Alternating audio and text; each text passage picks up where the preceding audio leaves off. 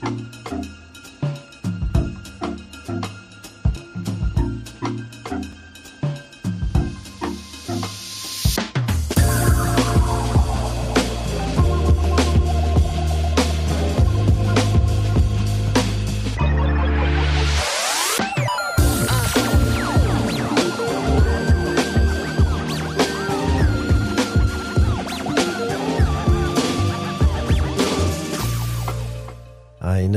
wunderschönen guten Morgen hier beim Le Brunch in der Ausgabe 3361 des Instant Moin Podcasts am 4. Februar 2024. An meiner Seite Carsten heute, Manu und Micha mit mir. Carsten. Dachte, An meiner Seite heute Carsten. Carsten, wo ist er? Guten Morgen. Moinsen, Moinsen. Wo sagt man Moinsen? Moin ist ja Moin Moin, ist Hamburg, aber sagt man Moinsen? Ist das geografisch irgendwo zugeordnet? Ich glaube, das Keine ist einfach Ahnung. nur so Internet-Slang für coole Internet-Slang. Leute. Moin. Oh ja, dann- Ich glaube nicht, dass es regional wirklich verankert ist, Moinsen, außer bei den Rocket Beans vielleicht. Stimmt, da ist es auch recht verankert. Wir haben ja Monatsanfang, ein kurzer Überblick für euch. Wir sind gerade bei 644 Supporter und Supporterinnen, also stabil geblieben. Im Dezember sind ein paar äh, netto dazugekommen. Am Jahresanfang jetzt äh, Ende Januar sind äh, insgesamt wieder zwei, drei Leute gegangen. Also bei Steady ist einer, sind neu, neun neue dazugekommen und zehn wieder gegangen. Also haben wir da einen kleinen Verlust. Und bei Patreon sind insgesamt jetzt netto fünf Leute äh, gegangen. Also von daher sind wir wieder ein bisschen auf dem absteigenden Ast, aber nur ganz, ganz minimal. Also von daher, wenn ihr äh, Interesse habt, uns auch die in den äh, Bonusfolgen unter der Woche zu hören und nicht nur am Wochenende, patreon.com slash insertmoin, da könnt ihr uns supporten und alle Inhalte dort finden. Patreon.com moin oder steadyhq.com slash insertmoin. da gibt's richtig, richtig schöne Episoden. Das äh, kann ich versprechen und die könnt ihr nur dann hören, wenn ihr das auch tut. Wie zum Beispiel in der letzten Woche hättet ihr zum Beispiel die State of Play Einordnung hören können, was wir genau sagen über die Sonys Pressekonferenz, wo Sony das, die kommenden großen Spiele für die PlayStation 5 angekündigt hat. Das haben wir dort alles eingeordnet und auch unter anderem verglichen mit dem Microsoft-Angebot am Ende und äh, wagen einen, eine Aussage, äh, was, welches die bessere, bessere Show gewesen ist. Zusätzlich gab es Le Buffet, da hat Manu mit Attila drauf geschaut, was jetzt an ähm, Spielen erschienen ist, die in den Abo-Modellen für PlayStation, Xbox und Co.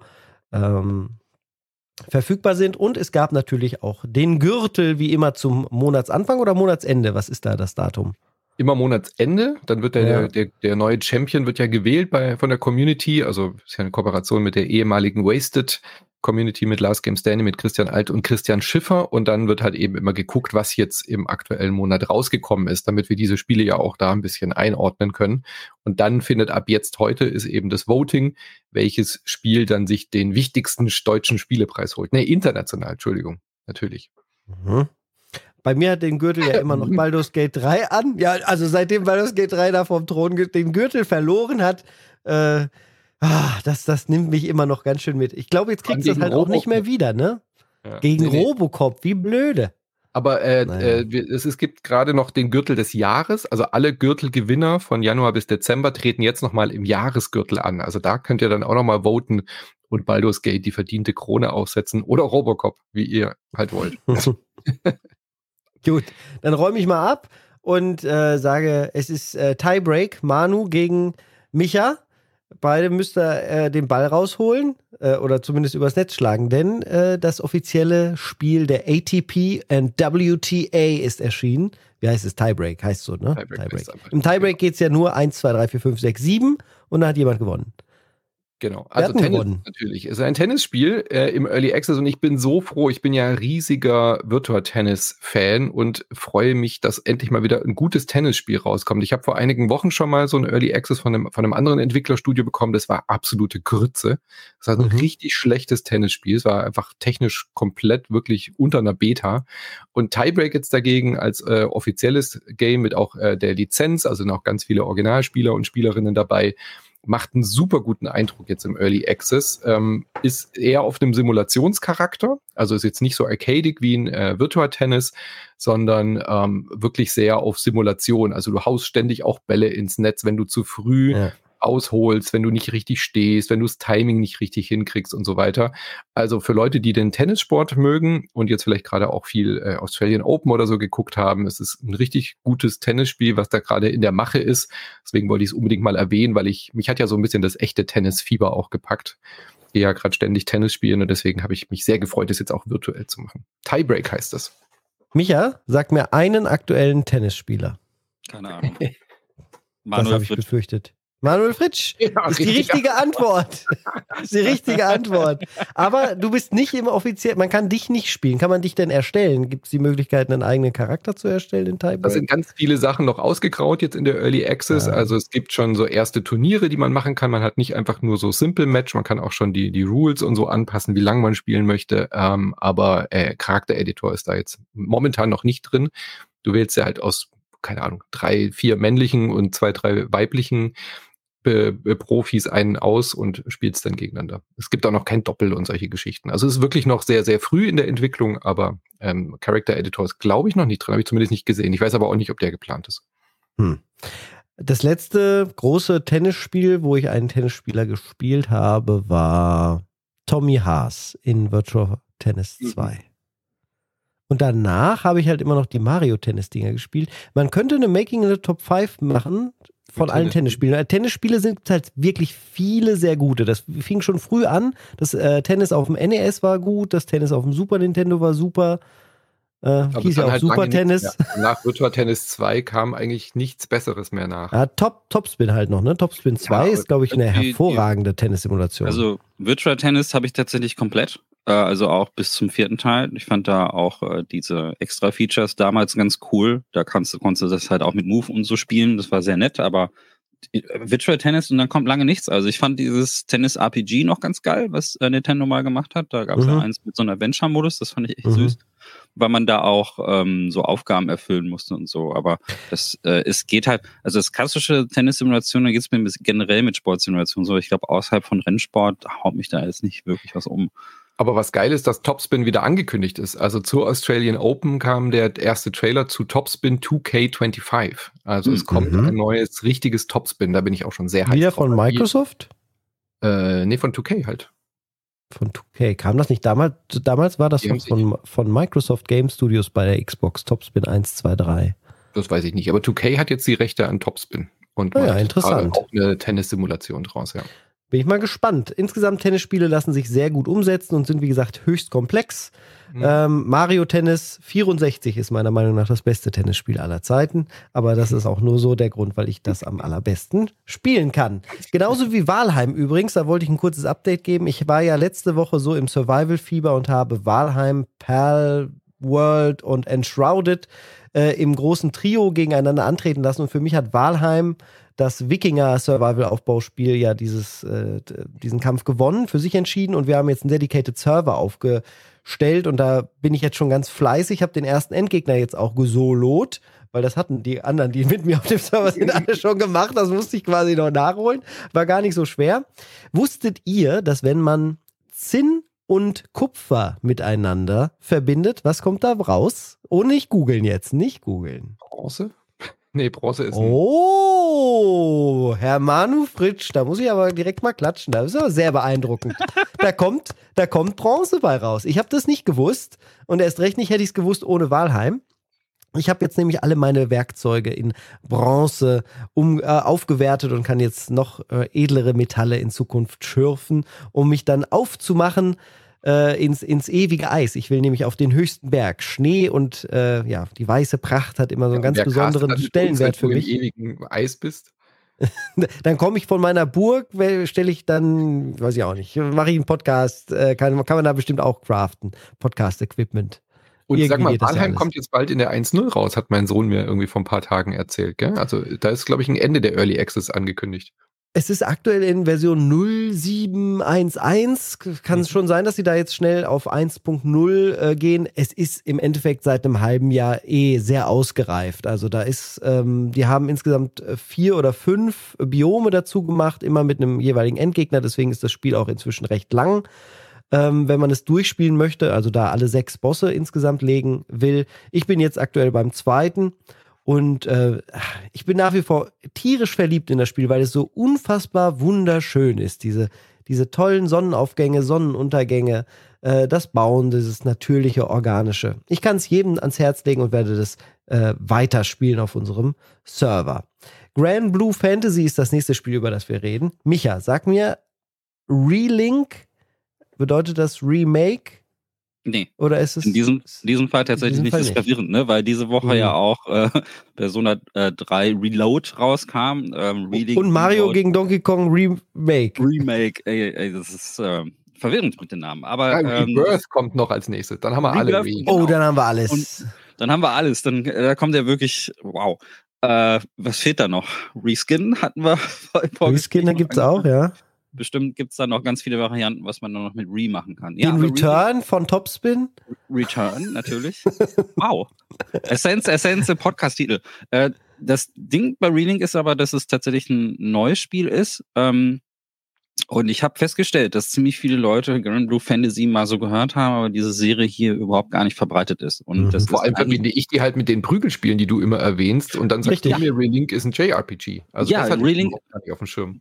Genau, ein Action JRPG und es ist vor allen Dingen eine Story-Fortsetzung von einem, von einem sehr umfangreichen Anime und einem, äh, einem Spiel, das hier nie rauskam im Westen. Also da gab es das erste Spiel ähm, und es gibt auch Mobile-Ableger davon und so weiter und das haben wir irgendwie, und bei diese Mobile-Versionen haben auch mal irgendwie 30 Millionen Spielerinnen gespielt. Das war so deren Höchstzahl. Und das sind auch nicht wenige Leute. Also es ist eine relativ ähm, große Serie, die aber so im Westen nicht so richtig angekommen ist. Und wir haben halt hier als erstes die Prügelspiele bekommen, die Versus-Sachen, ähm, die ich so, die ich halt immer lobe, die auch nach wie vor gut sind. Aber Relink ist tatsächlich jetzt ein Action- RPG, also Action heißt, dass man dann halt wirklich auch sehr, sehr viel ähm, selbst in Aktion tritt. Und das Spiel ist vielleicht hierzulande am bekanntesten dadurch, dass eine Zeit lang Platinum Games daran gearbeitet hat. Hm.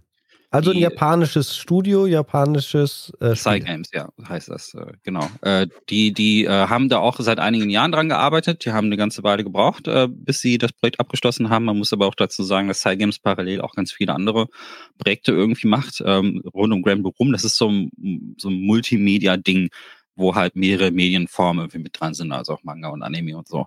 Und ähm, lässt sich am ehesten beschreiben als gigantischer Boss-Rush, äh, hatte ich das Gefühl. Also Action-RPG, man steuert Figuren direkt, äh, man ist immer in so einer Vierer-Party unterwegs, ähm, du kannst es alleine spielen und da sind äh, dann drei KI-Kolleginnen mit dabei oder du kannst halt auch ähm, in so einer Core-Party mit Freunden online spielen. Ähm, das ist übrigens dann auch sehr empfehlenswert. Und es hat eine ganz einfache Geschichte. Ähm, das ist eine Gruppe von Leuten, die beschützen alle ein Kind. Ähm, dieses Kind hat die Macht, äh, Dämonen zu bändigen oder sowas in so einem Amulett oder so. Und ähm, dann eines Tages äh, wird die entführt von so einer Priesterin, die das Ende der Welt einläuten möchte und du jagst der hinterher und besiegst auf dem Weg ganz viele Monster. So. Also es ist die simpelste Handlung überhaupt. Und ähm, man hat erstmal so einen riesen Nachteil, weil man gar nicht versteht, worum geht's hier eigentlich, äh, weil die sagen dann so am Anfang so, ja, das ist so toll, dass wir so viele gemeinsame Abenteuer erlebt haben und so. Und du sitzt dann so, what, wann ist das denn passiert? Ähm, und äh, man kriegt ein gutes Gefühl dafür, dass die Gruppe so zusammengeschweißt ist und so ihr Leben füreinander riskieren würde. Aber du hast keine Ahnung, was die vorher gemacht haben, weil das halt eben eine direkte Story-Fortsetzung ist. Ähm, aber wenn man das einmal überwunden hat, ist eigentlich ganz, ähm, es ist äh, von der Story eigentlich sehr, sehr nachvollziehbar, weil das ist so die typische Gruppe von Outlaws und ähm, so, äh, also Stereotypen, die man so aus Anime kennt. Da gibt's die stolze Ritterin, der, der, die Magierin, der äh, alte Pirat, der sich immer darüber beschwert, dass er alt ist und solche Sachen. Ne? Also die typischen Heldenfiguren, die man aus solchen Sachen kennt. Und ähm, die Level sind im Prinzip auch sehr ähnlich aufgebaut wie bei einem ähm, Platinum Game Spiel. Das hat mich am meisten dann auch erstaunt. Da, da sieht man diese Ähnlichkeit. Du hast ähm, äh, immer sehr große Kampfarenen, wo große Kreaturen auf dich warten. Und äh, dazwischen sind vielleicht mal so zwei, drei Levelschläuche, wo so ein paar kleinere Gegner irgendwie sind. Also es ist sehr, sehr ähnlich zu Metal Gear ähm, Rising zum Beispiel oder, oder halt Bayonetta und so, so von der Struktur. Und ähm, die Level sind auch in sich geschlossen, die sind streng linear, du kannst da keine Open World. Ähm, das alles wird verbunden von äh, zwei Städten. Es gibt so ein kleineres Dorf, wo man dann so einen Händler und Schmied und sowas hat. Da kannst du Waffen aufrüsten und neue Missionen und so weiter annehmen. Und dann gibt's noch so eine größere Stadt, wo im Prinzip dasselbe passiert, aber das gibt dann storymäßig nochmal so ein paar extra Sachen. Und äh, es gibt eine Haupthandlung, wo du, wo halt wirklich auch sehr viele Cutscenes zwischendrin sind und dann kannst du aber zwischendurch auch an so eine Questtafel gehen und die Nebenmissionen holen und dann deine Charaktere aufrüsten und so weiter und so fort. Also das hat man alles in sehr ähnlicher Form gesehen.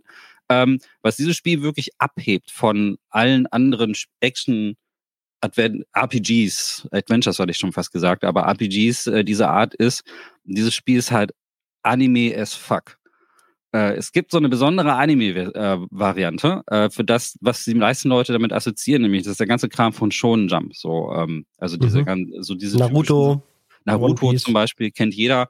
Ähm, also diese Form von Anime, wo es immer irgendwie Charaktere gibt, die irgendeine übermenschliche Kraft haben und dann gibt's immer so Szenen, wo die dann irgendwie anfangen rumzuschweben und diese Kraft in sich entfalten und dann müssen sie das innere, ihr inneres ähm, Entladen. Rein- Ja, sie müssen sich entladen, alles explodiert irgendwie. Die Kämpfe sind immer überdramatisch, es gibt immer mehrere Phasen in diesen Kämpfen und so weiter. Der, der Dämon, der dann bekämpft wird, der verwandelt sich dann irgendwann und kann dann auf einmal fliegen und danach hat er dann nochmal so eine Supermacht und so und alle rufen, oh nein, wie ist es möglich, dass diese Macht beherrscht werden kann? Wir wussten gar nicht, dass das geht. So, oh wow. Und ähm, dann wird die, alles noch dramatischer. Und das ist genau das in Videospielform.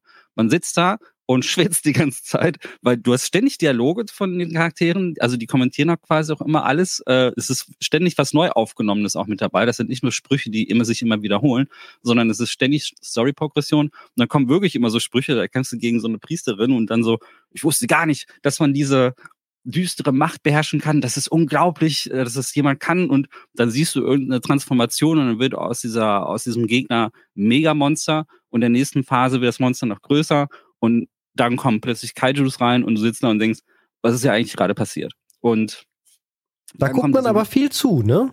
Nein, gar nicht. Äh, Das wird nämlich tatsächlich auch viel gespielt, ähm, denn diese ganzen, das Kampfsystem ist absolut hervorragend und es ist, das macht zu einem meiner äh, Lieblingsspiele schon jetzt in diesem Jahr. Ähm, denn Anime as fuck hast du halt nämlich auch bei diesen ganzen äh, Attacken, die du hast. Also du ähm, hast sehr viele unterschiedliche Kämpferinnen, die unterschiedliche Fähigkeiten haben, Schwert, Magie und so weiter und so fort, auch teilweise sehr ausgefallene Fähigkeiten. Und das lässt sich alles steigern. Also es gibt Standardangriffe und dann gibt es noch einen Mieter, den du aufladen kannst für so Extraangriffe. Und das heißt Relink, weil die äh, Kraft der Freundschaft sehr Mhm. schon mäßig natürlich in den Vordergrund gehoben wird. Die Gruppe kann alles besiegen, wenn sie zusammenhält und stark ist und äh, ne, Mhm. die Kraft der Freundschaft besiegt alles. Und im Spiel zeigt sich das dadurch, dass wenn du gleichzeitig Attacken startest, du dann halt diese Link-Attacken machen kannst. Also dann verbinden sich diese Mhm. Figuren. Das wird dann so dargestellt durch so einen Wirkungskreis, den du um den Gegner so drumherum hast. Dann musst du im richtigen Moment drücken. Gerade im Multiplayer super spannend.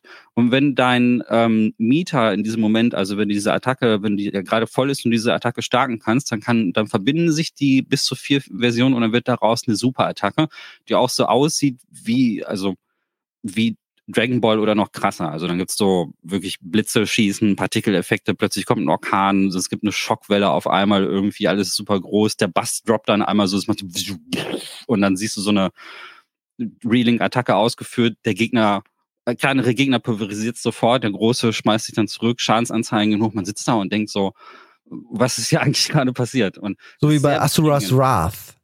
das ist, ja, daran habe ich tatsächlich auch gedacht. Ähm, sowas Wrath ist sehr äh, Cutscene-heavy.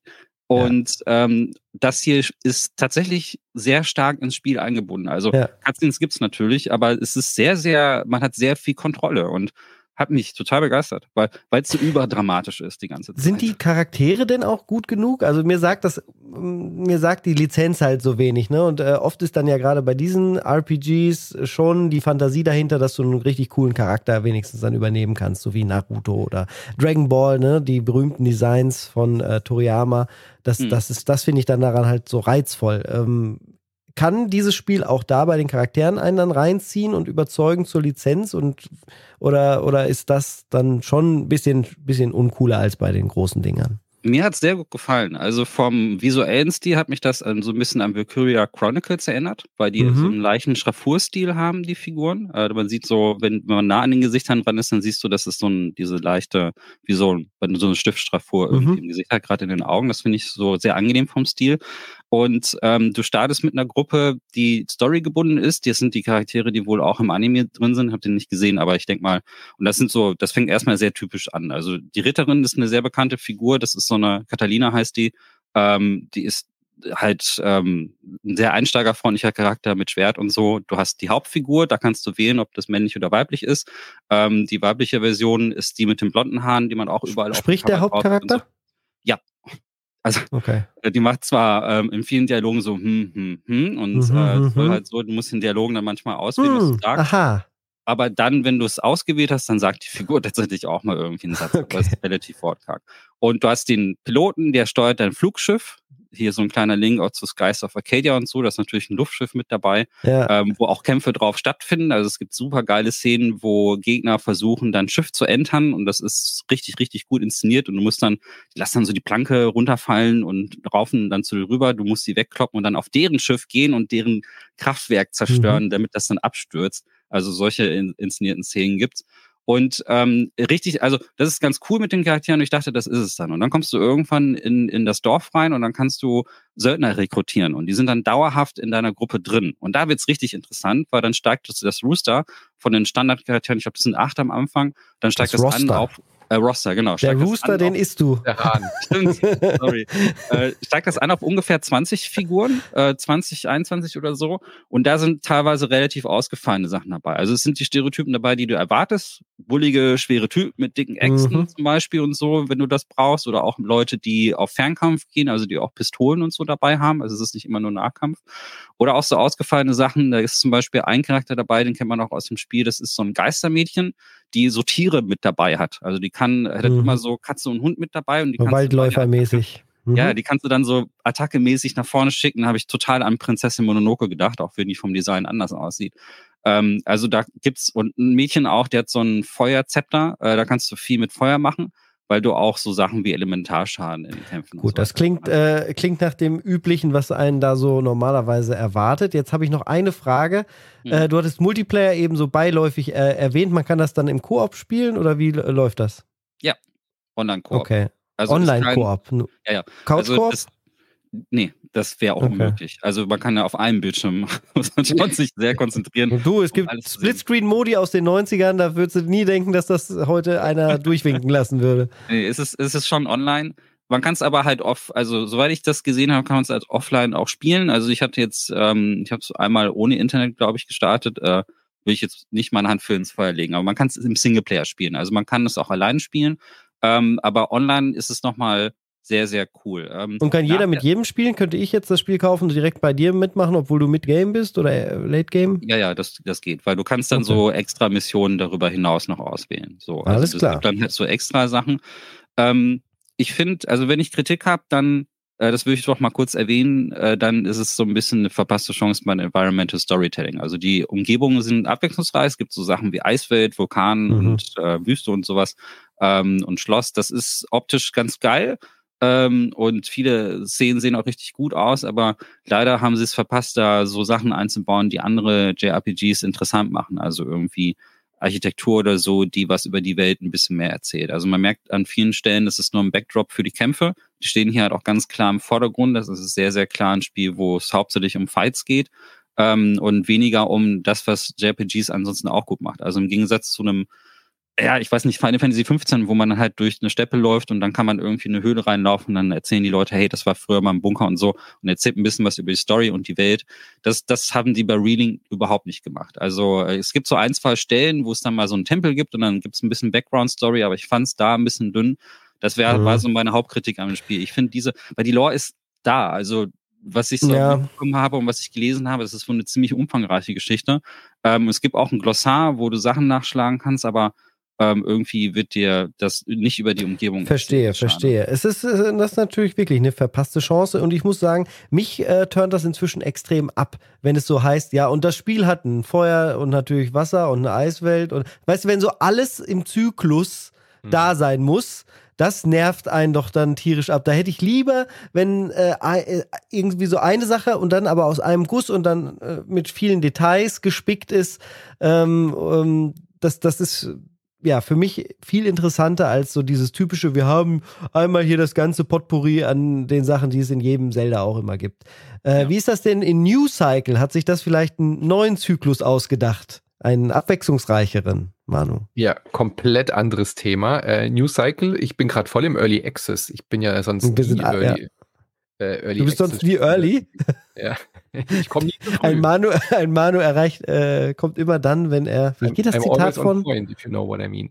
Ähm, die Sache mit New Cycle war einfach zu spannend, um sie noch nicht im Early Access zu spielen. Vielleicht vermisse ich auch einfach Rainer Siegel zu sehr. Also mhm. liebe Grüße, ich habe übrigens heute mit ihm gesprochen. Wir planen die nächste Early Birds gerade wieder. Er entschuldigt sich, dass wir jetzt schon so länger nicht mehr gepodcastet haben. Aber ich habe mir sie sehr viel angeschaut, eben Enshrouded und Co. Und jetzt New Cycle ist ein Survival City Builder. Also stellt euch eine Mischung aus Anno und Siedler vor.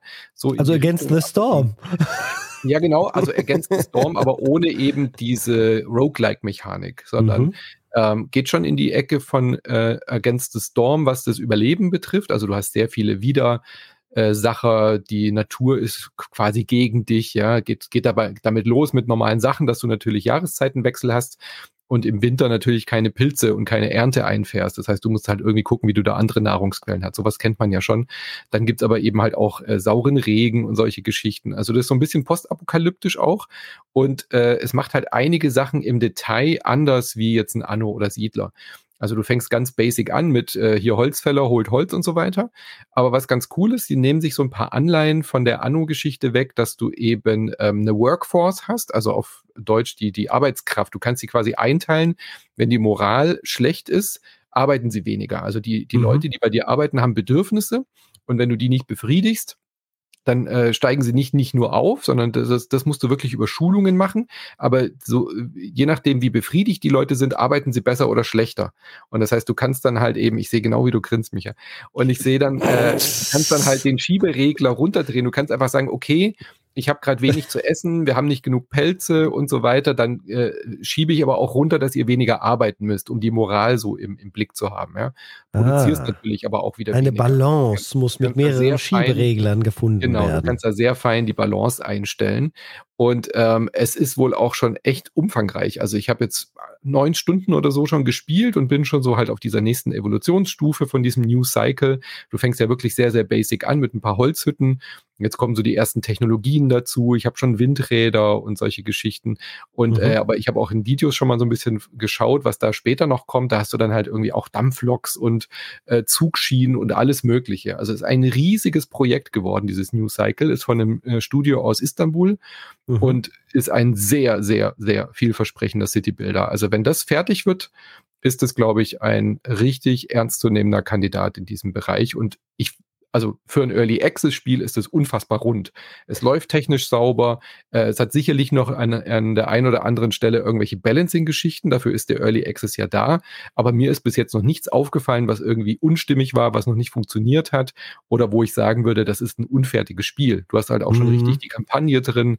Und ähm, diese ganzen Ausbaustufen ist wahnsinnig viel Content schon drin. Also finde ich richtig, richtig stark und ich habe total Bock da, mich weiter durch diese ja, genau, beschreib doch mal, ich wollte gerade sagen, das ist, ich, ich sehe es auch gerade hier, das ist sehr, sehr düster. Es sieht für mich aus ja. wie so ein düsteres Anno 1800 ja, von der Grafik-Engine her. Ne? So alles viel braun. Es mhm. ist total viel braun und un.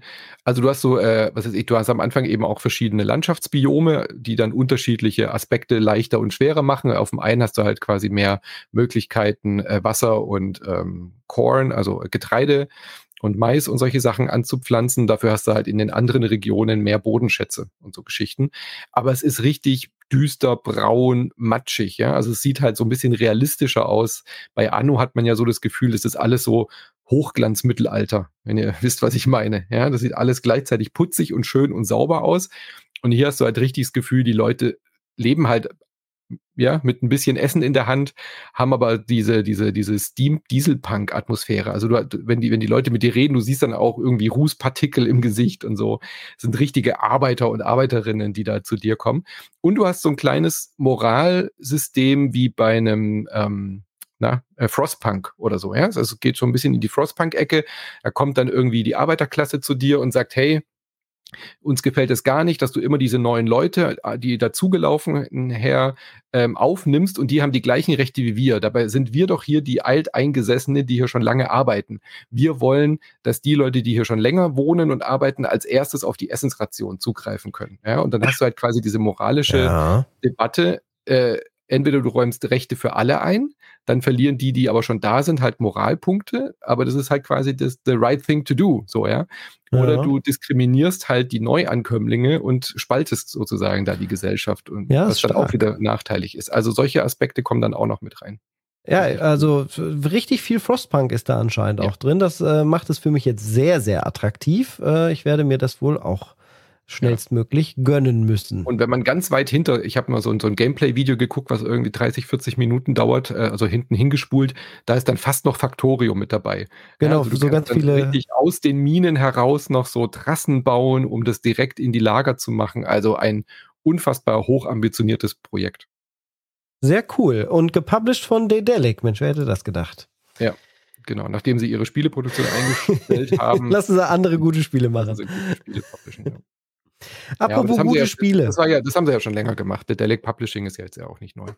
Richtig. Äh, apropos gute Spiele, Moonbreaker. Könnt ihr euch daran noch erinnern? Wurde auf der Gamescom vor zwei Jahren vorgestellt. Ist, ist von den Machern, die. Im All, oder?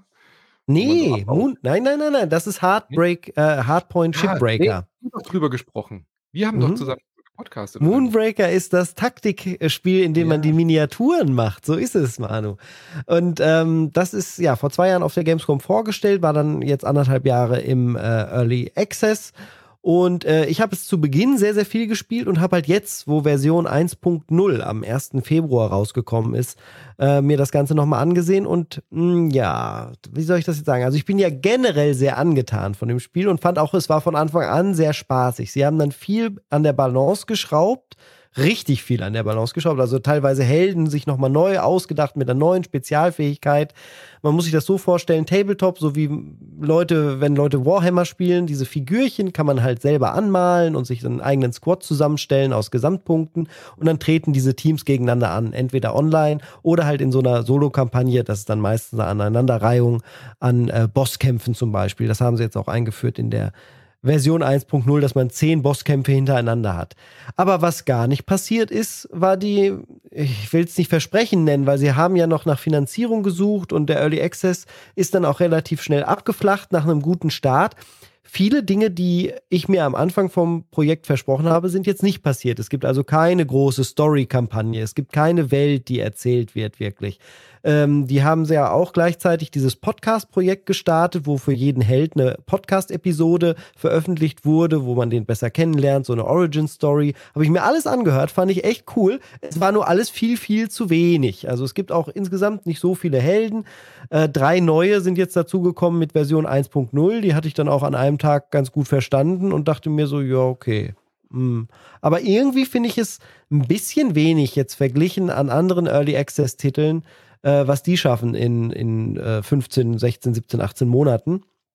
Und ähm, so, deswegen bin ich jetzt so ein bisschen zwiegespalten. Also äh, projektbezogen bin ich enttäuscht, muss ich schon so sagen. Und gleichzeitig ist es halt schon ein gutes Spiel, was ich auch schon gerne 30 Stunden gespielt habe, aber hauptsächlich halt vor anderthalb Jahren. Äh, es ist eine merkwürdige Situation. Ist jedenfalls jetzt erschienen. Ich kann es immer noch empfehlen, falls ihr es jetzt nicht gespielt habt. Nur muss ich euch auch sagen, ihr hättet es halt auch schon spielen können, eine ganze Weile vorher. Es hat sich jetzt nicht so viel getan seitdem. Und ein paar Sachen wie diese große Solo-Kampagne, die haben sie jetzt nicht erfüllt und ich habe auch das Gefühl, die wollen sie nicht mehr machen, wenn ich den Discord äh, Slang auf deren hm. Discord so richtig lese. Die sind so ein bisschen durch mit dem Projekt und haben sich vielleicht ja auch ein bisschen mehr erhofft, ein bisschen mehr Hype. Ich war ja auch direkt auf, an Bord, aber es hat niemanden angesteckt so recht, das Moonbreaker. Hm. Ja, ich fand es auch solide, weil wir haben ja einen Cast dazu gemacht. Das ist ja spielerisch interessant gewesen, aber äh, den, den, den Longtail-Appeal habe ich bei dem Spiel jetzt auch nicht gesehen. Sie hatten, glaube ich, gehofft, die, diese Leute zu, anzusprechen, die halt Tabletop lieben und das Malen irgendwie dann auch wertschätzen, aber Mhm, das tun ja. sie ja, aber das sind anscheinend nicht so viele, die dann digital genau. malen. Ne? Also ich habe auch gesagt, ja, ist cool, dass ich dann von anderen Designs runterladen kann, weil mhm. ich will halt nicht so eine Figur da bemalen, obwohl ich das im echten Leben schon mal zwischendurch ganz gerne mache. Aber also digital das anmalen, das ist so. Ich, ich denke auch jedes Mal, wenn ähm, unsere Kinder anfangen, auf dem iPad Sachen auszumalen, ey, mhm. ja, klar, es ist irgendwie noch ausmalen, aber man malt ja nicht mal mit einem Stift auf dem Blatt Papier wirklich was Reales an, sondern es ist halt nur auf dem iPad. Aber da kommen wir auch schon wieder fast in die Diskussion später. Digital ja. gegen Retail. Schön. Persona 3 Reload. Da haben wir jetzt das nächste mit dem Re hinten dran, Micha. Ähm, klassisches JRPG, ein Remake von Persona 3, so viel wissen wir. Was hast du uns Neues zu berichten aus diesem Remake? Ja, es ist leider JRPG Remake. Es ist leider nicht die ganz ultimative Version, muss man dazu sagen. Mhm. Ähm, das war das, was sehr viele Leute gehofft haben. Da fehlen, da sind ein paar Sachen, also man muss Folgendes erklären. Es gab die Urversion für PS2 und dann gab es davon äh, die Festversion ähm, FES, wie Festival und äh, die hatte dann nochmal äh, extra Story-Content, war auch umfangreich, also so plus 30 Stunden, hat nochmal mehr Story erklärt. Und dann gab, gab es dann danach äh, die Portable-Version für die PSP und die hat ähm, eine super gute alternative ähm, weibliche Protagonistin gehabt, die super gut geschrieben war. Ähm, und äh, die fehlt halt komplett. Und äh, was übrig geblieben ist, ist, dass die Entwicklerin jetzt für die, die Reload-Version, jetzt für die neue Fassung, bloß ein paar kleinere Aspekte übernommen haben. Also ein paar Story-Sachen sind äh, von äh, fest übernommen und ein paar Social-Links, äh, also Beziehungsnebenmissionen, ähm, aber nicht das komplette Teil. Also im Prinzip ist es nicht jetzt dieses alte Ulti Ultimate Package von, von Persona, das sich alle erhofft haben. Das ist der erste Downer. Äh, die gute Nachricht aber ist, ansonsten ist das äh, Remake absolut hervorragend. Ähm, das habe ich jetzt äh, ähm, sehr, sehr, sehr, sehr lange gespielt. Ähm, 50 Stunden mittlerweile. Und ähm, es ist ein hervorragendes Spiel. Es ist ein Spiel, das einen auch länger über das Jahr beschäftigen kann. Also da sollte man sich auch nicht so mit hetzen. Und es lebt sehr davon, dass man ähm, dass man soziale Beziehungen außerhalb der Dungeons aufbaut. Also Grundstruktur für die Leute, die es, die es noch nie gesehen haben, ist, ähm, es gibt eine, eine Oberwelt, die wird dargestellt, das ist die Realität, das ist eine japanische Stadt in den 90ern und äh, da gehst du als Schüler zur Schule und hast dort dein Alltagsleben. Du nimmst an Unterricht teil, du machst, äh, du hast Beziehungen zu deinen Schülerinnen, du äh, baust Freundschaften auf und so weiter und so fort. Und das Ganze stellt sich sehr da wie ein Adventure. Du kannst so durch 3D-Umgebungen laufen, zum Beispiel durch eine äh, Einkaufshalle und so und da zum Beispiel Blumen kaufen oder irgendwie ins Kino gehen und so weiter und so fort. Und alles, was du tust, fließt in die Stats ein, die du dann später im Dungeon-Crawling-Modus benutzt. So. Weil des Nachts ist es so, dass die Schülerinnen, die du da auch ähm, kennenlernst und auch selbst, die sogenannte Dark Hour untersuchen und das ist eine geheime Stunde. Also da hat der Tag hier jetzt nicht 24 Stunden, sondern es gibt eine extra Stunde, die nur bestimmte Personen wahrnehmen, unter anderem du. Und ähm, diese, äh, diese Dark Hour wird bevölkert von Wesen, die Menschen in der Realität in eine tiefe tranceartige Depression stürzen. Und äh, das ist sehr, sehr verlinkt mit dem, den Grundthemen des Spiels, also diese ähm, diese Kreaturen und generell auch ganz das ganze Ding um Persona, da geht's halt auch um solche sozialen Themen, um Depressionen und auch um Aspekte wie Mobbing und so weiter. Also durchaus sehr, sehr schwere aktuelle Themen, die, die eingebunden werden und du versuchst halt zu verhindern, dass diese Kreaturen halt Oberhand nehmen und so weiter und gehst da jede Nacht rein. Ja, und diese, diese Sachen ähm, sind, das ist so diese Grundstruktur von Persona. Also nachts Monster slayen und tagsüber zur Schule gehen. Im Endeffekt genau das gleiche wie bei 4 und 5, äh, später dann ja. ja. auch. Ne? Da haben wir da eigene Casts, denke ich mal, zugemacht. Also wer sich in das Persona-Prinzip noch näher reinfuchsen möchte und da mehr erfahren will, da gibt ja. es schöne Casts hier bei uns im Podcast-Feed, die ihr suchen könnt. Ähm, Remake-Charakter, mich würde noch die Grafik interessieren und ob, äh, ob Sound, was da primär gemacht wurde. Äh, Musik Kannst komplett neu aufgenommen. Mhm. Äh, das sind die alten Tracks, äh, nur neu interpretiert. Der Soundtrack äh, kickt, also ist einfach super geil. Ähm, wie immer. Ähm, ist sehr viel, ist es eine, sind mehr, ist eine merkwürdige Mischung aus Jazz, äh, Hip-Hop, ähm, ein bisschen Elektro, sehr viel Pop. Äh, das ist eigentlich eine Mischung, die gar nicht funktionieren sollte. Und vor allen Dingen auch zu diesem Thema gar nicht passen sollte. Man, also die Themen sind halt sehr düster. Es ist das düsterste Persona, das es gibt. Mhm. Ähm, was ich super finde. Also es ist, äh, es ist, es ist knallhart an einigen Stellen. Aber Äh, trotzdem hast du, äh, ist da dieser poppige Soundtrack mit dabei und schaffst es irgendwie, äh, diese schweren Themen auf diese Art und Weise aber auch so zu verpacken, dass es dann irgendwie auch noch schlucken kannst. Also es erschlägt dich nicht mit seiner Düsternis, sondern der, in den Texten ist dann immer noch das Thema eingewoben, aber schwingt auch immer noch so eine poppige Note irgendwie mit. Das, das ist ein unglaublicher Stil. Ähm, gefällt mir genauso gut wie bei den anderen Personas. Also Musik top. Ähm, und äh, Grafik ja, das ist so, da scheiden sich die Geister. Also Grafik sieht halt aus wie ein aufpoliertes PS3-Spiel. Ähm, mhm. also, okay, also dem Originalstil treu geblieben. Schon. Also das ist jetzt Unreal Engine. Ähm, nicht, dass es jetzt irgendwie groß auffallen würde, das sieht man bloß am Logo. Aber die äh, sieht, sieht eigentlich aus wie eine 4K-Version von, von einem etwas älteren Spiel. Also das heißt, also die ah. Objekte sind auch ein bisschen reduziert. Ähm, manche Sachen sind sogar ein bisschen low-poly. Dafür ist aber halt der Personastil so im Vordergrund und so und ähm, der Vorteil ist, das Spiel läuft halt butterweich. Also du hast Na gut. Toll, bei der Optik jetzt keine große Überraschung dann. Ist aber, finde ich aber auch jetzt, also es lebt, du bist, machst eh sehr viel im Menüs und so weiter. Also am ja. negativsten ist mir das im Tartarus aufgefallen. Das ist nämlich dann dieser Dungeon, den du nachts besuchst. Das ist so ein Turm, der an deinem, an deiner Schule auftaucht, mehrere Etagen und so.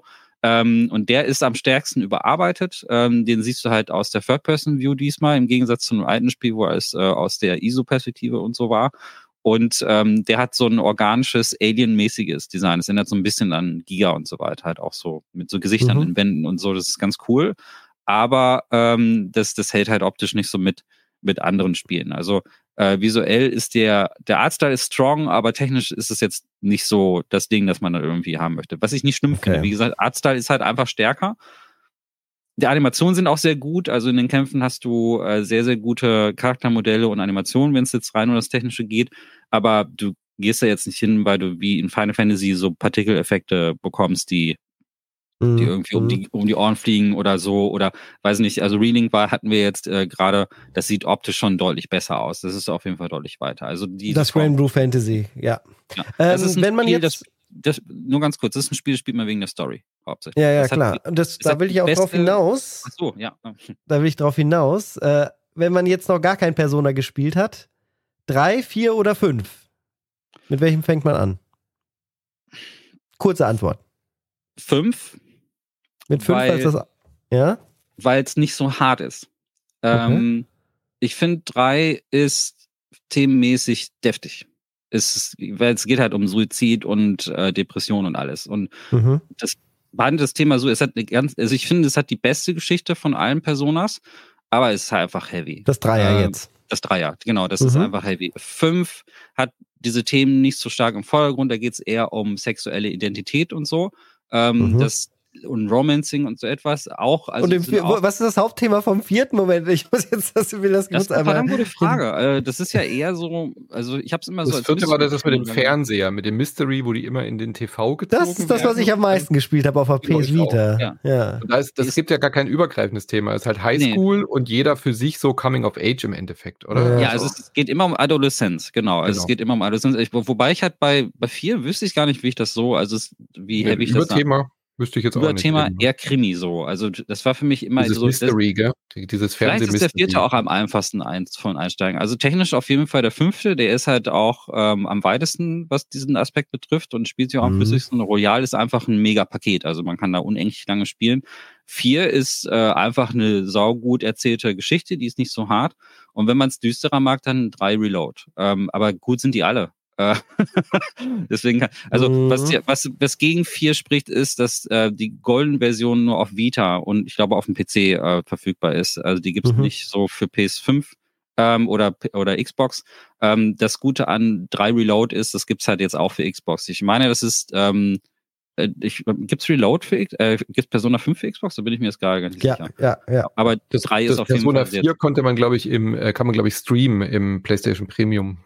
Da gibt's auch das diesen, stimmt auch, ja. Da irgendwie, da gab es auch. Ja. ja, gut sind die alle. Ich kann mich da gar nicht entscheiden. Also, weil jeder macht einen Aspekt richtig gut. Äh, drei finde ich storymäßig am stärksten, fünf finde ich äh, gameplaymäßig am stärksten und vier finde ich so in der Gesamtmischung am stärksten. Vielleicht sogar der vierte. Mhm. ich kann mich nicht Sorry, ich. Wieso, wieso reden eigentlich alle nur über diese Serie ab PS2? Was ist denn mit 1996 Persona und 99 Persona 2? Du, was ist mit Shin Megami Tensei allgemein? Ähm, das ja. ist ja ein Spin-off von Shin Megami Tensei. Ähm, und die kurze Antwort ist, Shin Megami Tensei ist knallhart. Also vom Schwierigkeitsgrad, das ist eins der schwersten, schwersten RPGs, die ich je gespielt habe. Ähm, Shin Megami Tensei ist auch sehr, sehr klassisch Dungeon Crawling, ähm, auch noch sperrig in der Form.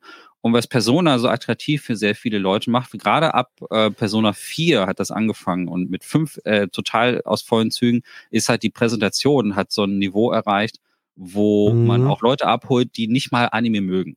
Also ich weiß, dass damals bei Persona 5 viele Leute so, wow, das sieht total geil und stylisch aus und ich gucke nicht mal Anime oder so. Die haben einfach eine Sprache gefunden, mit den, auch mit den Menüs, mit den Animationen. Das hat einfach zu ganz vielen Leuten gesprochen und das hat einen sehr, sehr großen widen Appeal. Äh, mhm. so, auch wenn Boah, was ist denn mit Persona 1 und 2? Über die redet ja wirklich fast niemand. Waren die, die sind, noch die sind gut, aber ein bisschen so äh, Diamonds in a Rough, sag ich mal. Mhm. Ähm, ich finde, äh, also drei ist so wirklich das, was die Formel und das Ganze so richtig ähm, ähm, äh, gut rübergebracht hat, damals schon. Also der Dreier auf, auf der PS2 mhm. ist heute auch noch sehr spielenswert. Aber eins und zwei, da merkst du schon, dass du, in welche Richtung das gehen soll, aber da finde ich die Charaktere zum Beispiel nicht so, ähm, nicht so prägend und auch nicht so stylisch und auch nicht so, ähm, nicht so gut geschrieben, sage ich jetzt mal ganz vorsichtig. Du merkst einfach ein bisschen, dass die, äh, das ist wie so ein, nicht, nicht, ja, nicht Prototyp. Es sind schon gute Spiele, aber nicht so gut wie drei halt eben. Ne? Es ist so, der dritte Teil hat alles nochmal so richtig schon zusammengefasst. Aber ich würde mich eigentlich freuen, wenn die das auch beachten würden. Jetzt, jetzt könnten sie ja rückwärts gehen. Um, man man denkt ja bei Atlas drüber nach, ob sie PS Persona 1 und 2 nochmal angehen. Da müssten sie halt sehr viel mehr machen, denke ich auch. Ja, halt das, das Reboot machen wie bei Rebirth, statt ja. Reload wie bei äh, Final Fantasy. Ja. Das wäre doch cool, ja. Mit dem aktuellen, modernen Look die Titel das wäre total cool. Also vor allen Dingen der Look hat sich zwischen dem äh, Remake von drei äh, und dem Original hat auch extrem verändert. Also man hat jetzt wirklich dieses Persona 5 Treatment gemacht, aber das funktioniert. Also es funktioniert für die vielen Leute.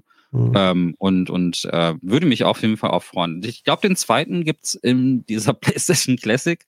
Da habe ich den tatsächlich gespielt. Ähm, äh, das war auch mein erster Kontakt damit. Und Echt? Aber der ist dadurch vorinstalliert, den hast du doch gehackt. Der war da, doch, der war da vorinstalliert. Ich habe ähm, Nein, niemals. Ich bin, ich glaube, da ist ein Persona drauf. Und ich bin, ähm, ich bin aber auch erst mit Persona 3 eingestiegen. Also für mich ist dieser, ähm, und den habe ich auch Jahre später gespielt. Also nicht als der rauskam, der kam 2006 raus, sondern den habe ich. Du hast recht. Revelations Persona. Persona 1 ist da drauf. Eins Flip müsste aus. drauf sein, ne? Genau. Ja. Das ist, das, und das war auch mein erster Kontakt mit den frühen Teilen. Und das ist wirklich nicht schlecht oder so. Ist ziemlich gut. Also ist äh, auch düster und alles. Die, Hat auch das gleiche haben, Setting, ne? Also man spielt auch ja. äh, wieder äh, Schulkinder oder diese genau. Mystery äh, lösen. Ja, okay. Ja. Spannend. Ich, ich kann es sehr empfehlen. Ähm, es gibt es nur nicht für Switch, glaube ich. Das hat mich ein bisschen erstaunt. Ähm, das, das Reload jetzt, das Dreier. Ja, das Reload. Ne? Das hat ähm, aber Xbox-Leute, die, äh, die auch mal ein JRPG spielen wollen, kriegen das Ding. Es gibt, ich habe auch ein Digital Foundry-Video gesehen, wollte ich nur mal kurz sagen, und alle so, yeah, Raytracing. Gibt's also tatsächlich drin. Ja, das, aber ah, okay. das ist eine Spiegelung auf dem Boden und äh, also das, halt, das kam so ganz äh, clickbaity in den Titel reingeschrieben.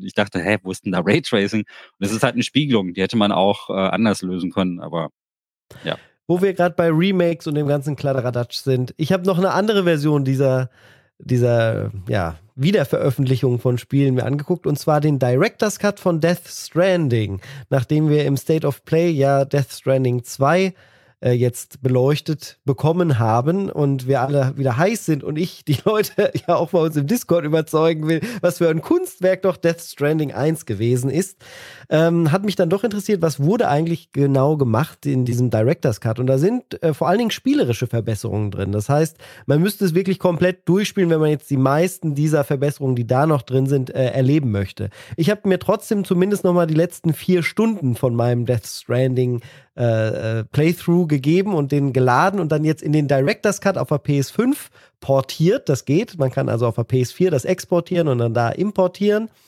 Und dann äh, habe ich die letzten vier Stunden, was im Endeffekt so das Ganze, also die vier letzten Bosskämpfe sind, mit allem und einer, einer großen Reise, ähm, äh, nochmal gegeben. Ach, immer noch hervorragend. Ich bin ganz entzückt von diesem Spiel.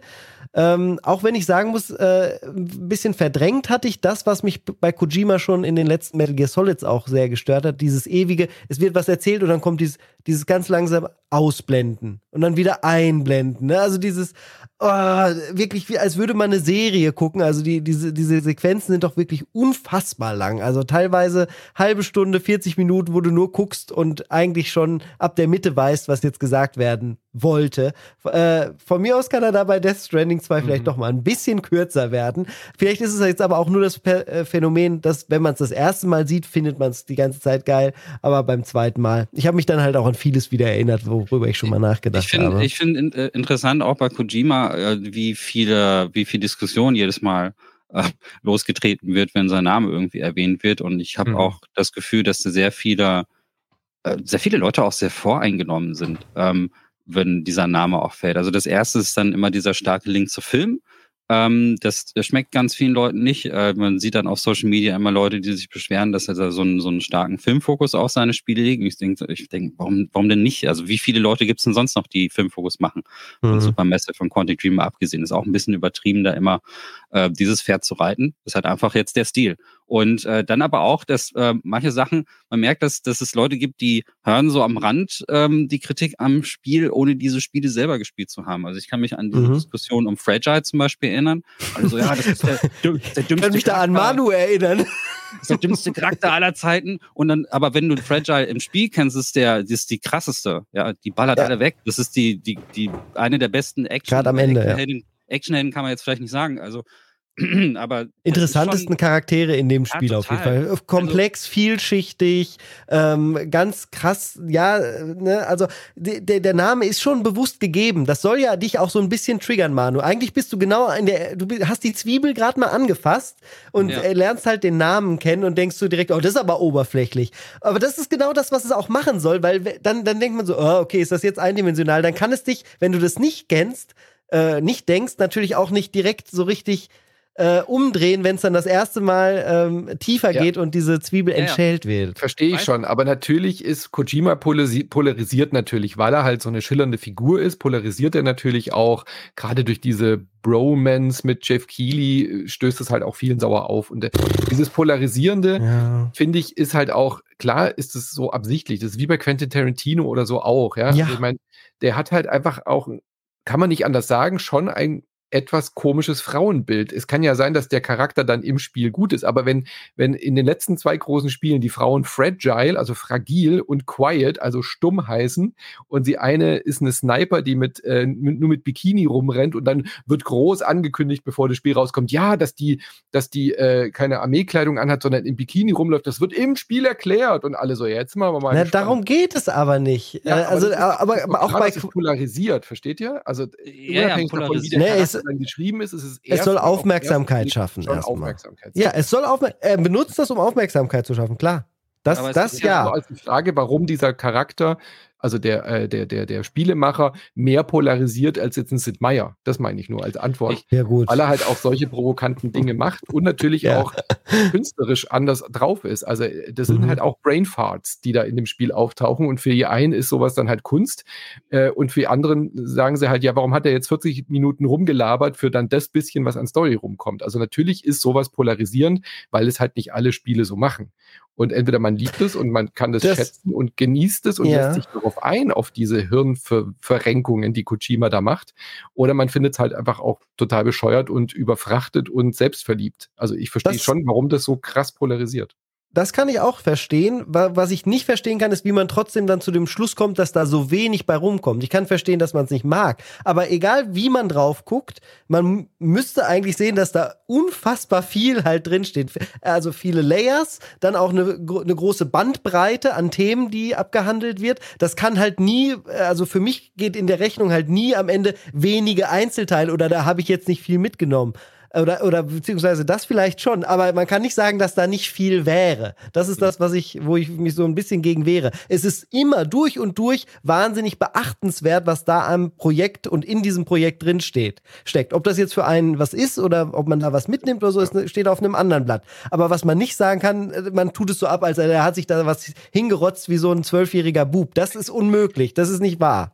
Ja, aber das ist natürlich auch in meinem Auge des Betrachters, ob Kunst bei dir funktioniert oder nicht. Äh, es gibt ja auch Leute, die stehen im modernen Museum und sagen, ja, das hätte mein Dreijähriger auch malen können. das ja habe ich unter anderem auch schon gesagt. Sie haben ja, ja aber nicht Unrecht, aber die mhm. Intention des Künstlers dahinter ist ja was anderes, als einfach zwei Farbtöpfe an die Wand zu schmeißen. Richtig. Und das ist bei Kojima auch so. Natürlich kannst du äh, die Sachen, die er so übereinander layert, entweder total philosophisch sehen oder du kannst sagen, naja, der hat halt mhm. random irgendein, irgendein Zeug hingeschissen. Also natürlich kannst ja, du das, das machen, aber, wenn, du, wenn, du, nicht eintauchen möchtest und dahinter die Botschaft oder die, die äh, philosophischen äh, Aspekte nicht, nicht wahrnehmen möchtest oder dafür halt keine Antenne hast, das weißt du, es steht ja jedem frei zu sagen, das macht mit mir nichts, dieses Hingeworfen. Ja, auf jeden Fall. Dieses rausgezögerte. Also ich ja kann, aber das ist ja, entschuldige mich, ich will darauf ja. kurz noch antworten.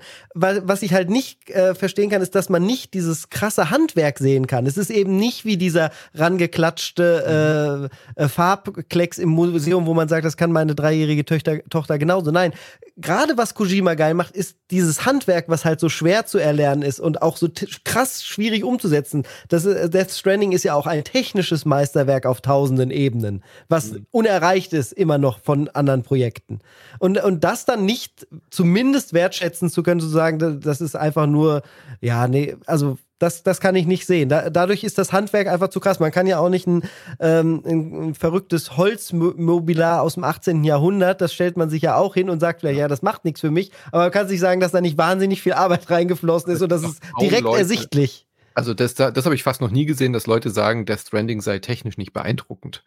Sondern da geht es ja nicht darum, ob er ein guter 3D-Artist ist, sondern ob er eine kohärente, gut erzählte Geschichte mit spannenden Charakteren hat. Also um, um die technische Problematik des Spiels hat auch keiner gesprochen in dem Aspekt. Wenn man über Kojima redet und sich über Kojimas Message und so redet, dann redet doch keiner über das, über das technische Handwerk.